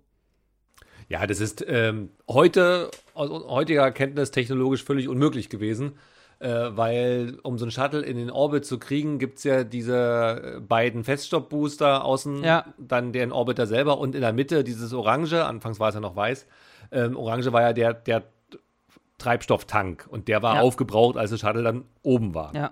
Äh, das heißt, um, die, um den, den Geschwindigkeitsboost nochmal hinzukriegen, also das Delta V, äh, bräuchte so ein Shuttle oben nochmal so einen Tank, um in Richtung Mond zu fliegen. Mhm. Äh, und, und das ist ja eigentlich auch aus wissenschaftlicher Erkenntnis es ist eigentlich albern, so ein riesen Ding da hochzuschicken mit so viel toten Raum, toten Platz. Immer wieder hochzuschicken. Also ich meine, in der Serie haben sie auch gesagt, Buran musste no, nochmal neu auftanken bei, auf der Mir. also quasi so die Armageddon-Geschichte. Wir tanken ja. jetzt nochmal hier auf und äh, schicken dann äh, die Buran zum Mond. Ähm, das würde aber, aber nicht, also mit den heutigen Shuttles würde das nicht funktionieren. Also sie bräuchten nochmal einen extra Tank so am Bauch. Mhm. Na, vielleicht haben sie ja das ja in der Serie anders gelöst, dann haben sie die ja vielleicht extra daraufhin entwickelt. Kann man ja. Kann man Aber ja. ja, das. Nee, also ich würde mir halt auch denken, ähm, in der realen Welt würdest du halt ein Shuttle oder so sowas bauen, was du im Orbit lässt und dann halt immer nur eine Kapsel, die dann wahrscheinlich die Astronauten hoch und runter bringt oder die, Nutz, äh, die Nutzlast und äh, nicht jedes Mal das Gewicht wieder landen lässt und dann neu hoch. Das ist ja. Aber äh, das nur am Rande, weil das Aber ist die mir Vorstellung ist nett. durch. Also das ist, ja. ist, ist, ist Außerdem haben sie es bei James Bond ja auch gemacht, bei Moonraker, ne? Oh, da weißt du jetzt mehr als ich. Ah, Tatsache, haben sie auch Space Shuttle zum Mond geflogen? Ich glaube, das war Moonraker, ja. Da waren sie mit dem Shuttle. Weil das Shuttle war ja das große neue Ding. Das äh, konnte ja dann alles. Ähm, ja, also wie gesagt, wir warten äh, sehnsüchtig auf äh, Staffel 3. Ähm, meinetwegen können sie dann auch ein bisschen weniger Drama einbauen. Das, hat, das ist so der einzige kleine Kritikpunkt, den ich mir den ich so jetzt gerade bei Staffel 2 mitbekommen habe, dieses Beziehungsding und dass der Sohn von dem einen dann mit der, äh, mit der Frau von dem anderen Astronauten dann und boah, aber das war wahrscheinlich wieder so eine Zielgruppengeschichte, dass man da auf äh, die dann auch nochmal mitnimmt. Ja, die, ich fand es anfangs auch ein bisschen verstörend, aber ich fand es auch okay, weil er so ein bisschen die, ähm, den Blick auf den, oh Gott, wie heißt der Haupt, der Hauptcharakter? Welcher? Die, die, die Stevens äh, da, Gordo oder? Nee, nee, nicht die Beden, sondern der. Ach, der Admiral Dingsbums, ja. Der, ja, der, so ein ja. bisschen auf ihn den Fokus lenkte, weil er halt auch so ein, so ein harter Hund ist, der nur schwarz-weiß 1-0 ja. denkt und äh, wie gesagt, die hat eine Frau, die haben jetzt den Tod des eigenen Sohns, haben so gut äh, überwunden und konnten nach vorne blicken und jetzt ist wieder alles schick, aber es ist eben nicht alles schick. Und so diese leichten Eheprobleme dazwischen sind ja ein Ausdruck dafür, dass er eigentlich so charakterlich äh, nochmal weiterentwickelt werden müsste, denn es gibt eben ein paar Facetten noch im Leben. Mhm. So. Ja, klar. Also für mich als Weltraumfan wäre es halt schöner gewesen, da noch ein paar mehr Weltraumszenen dann zu haben. Aber du musst halt auch an die anderen Zielgruppen denken, glaube ja. ich. Ähm, ansonsten ähm, ist diese Serie ähm, durchaus zu empfehlen. Ähm, schaut da äh, definitiv rein. Die gibt's auf Apple TV Plus. Ähm, ja, ich weiß, ein weiterer Streaming-Dienst, den man sich dann angucken oder, oder, anschaffen muss. Aber die Staffel, ne, Tom, guckt, oder die beiden gucken sich relativ schnell äh, gut weg. Ja, es macht Spaß. Und äh, deswegen lohnt sich da auch mal ein, so ein, zwei Monate äh, Apple TV Plus. Ähm, dann auf jeden Fall um diese, gerade für uns Star Trek-Fans, ähm, ist das eine Serie, die, die, man nicht verpassen sollte. Macht sehr viel Spaß, guckt sie euch an. Ich glaube, das ist gerade so mit das Beste, was man an Science Fiction äh, bekommt. Ähm, ansonsten, Jungs, habt ihr noch was? Ähm, ganz kleiner Hinweis, ganz, ganz kleiner Hinweis zum Schluss. Ich habe ähm, neulich ein, oder heute einen Trailer gesehen von ähm, Army of the Dead, der Neuauflage. Ist ja auch ein ewig alter Film der, Rom der Romeros, glaube ich. Oder war das Romero, George R. Romero? Ich weiß das, es nicht. Äh, weiß ich nicht. Ähm, das, da spielt ähm, in der Neuauflage Dave Bautista, den kennt man als, als, als Drax ah, aus Drax. Guardians of the Galaxy. Und ähm, Dick Notaro spielt in einer Nebenrolle mit. Ach. Aus Discovery, die Ingenieurin, die mit der großen Reno. Klappe. Reno, genau. Genau. Und Matthias Schweighöfer, falls dem, falls äh, der irgendwie irgendjemandem was sagt. Irgendein deutscher Schauspieler auch halt. der muss noch was tun, um, der muss auch ab und zu noch arbeiten. Hat mich überrascht, den da genau. zu sehen. Aber Technotaro, mal gucken. Also ich gucke mir das, glaube ich, mal so äh, auf Netflix ein bisschen an und äh, gucke, wie sie es umgesetzt haben, weil, weil sie da auch eine neue Art von Zombie äh, ähm, vorstellen.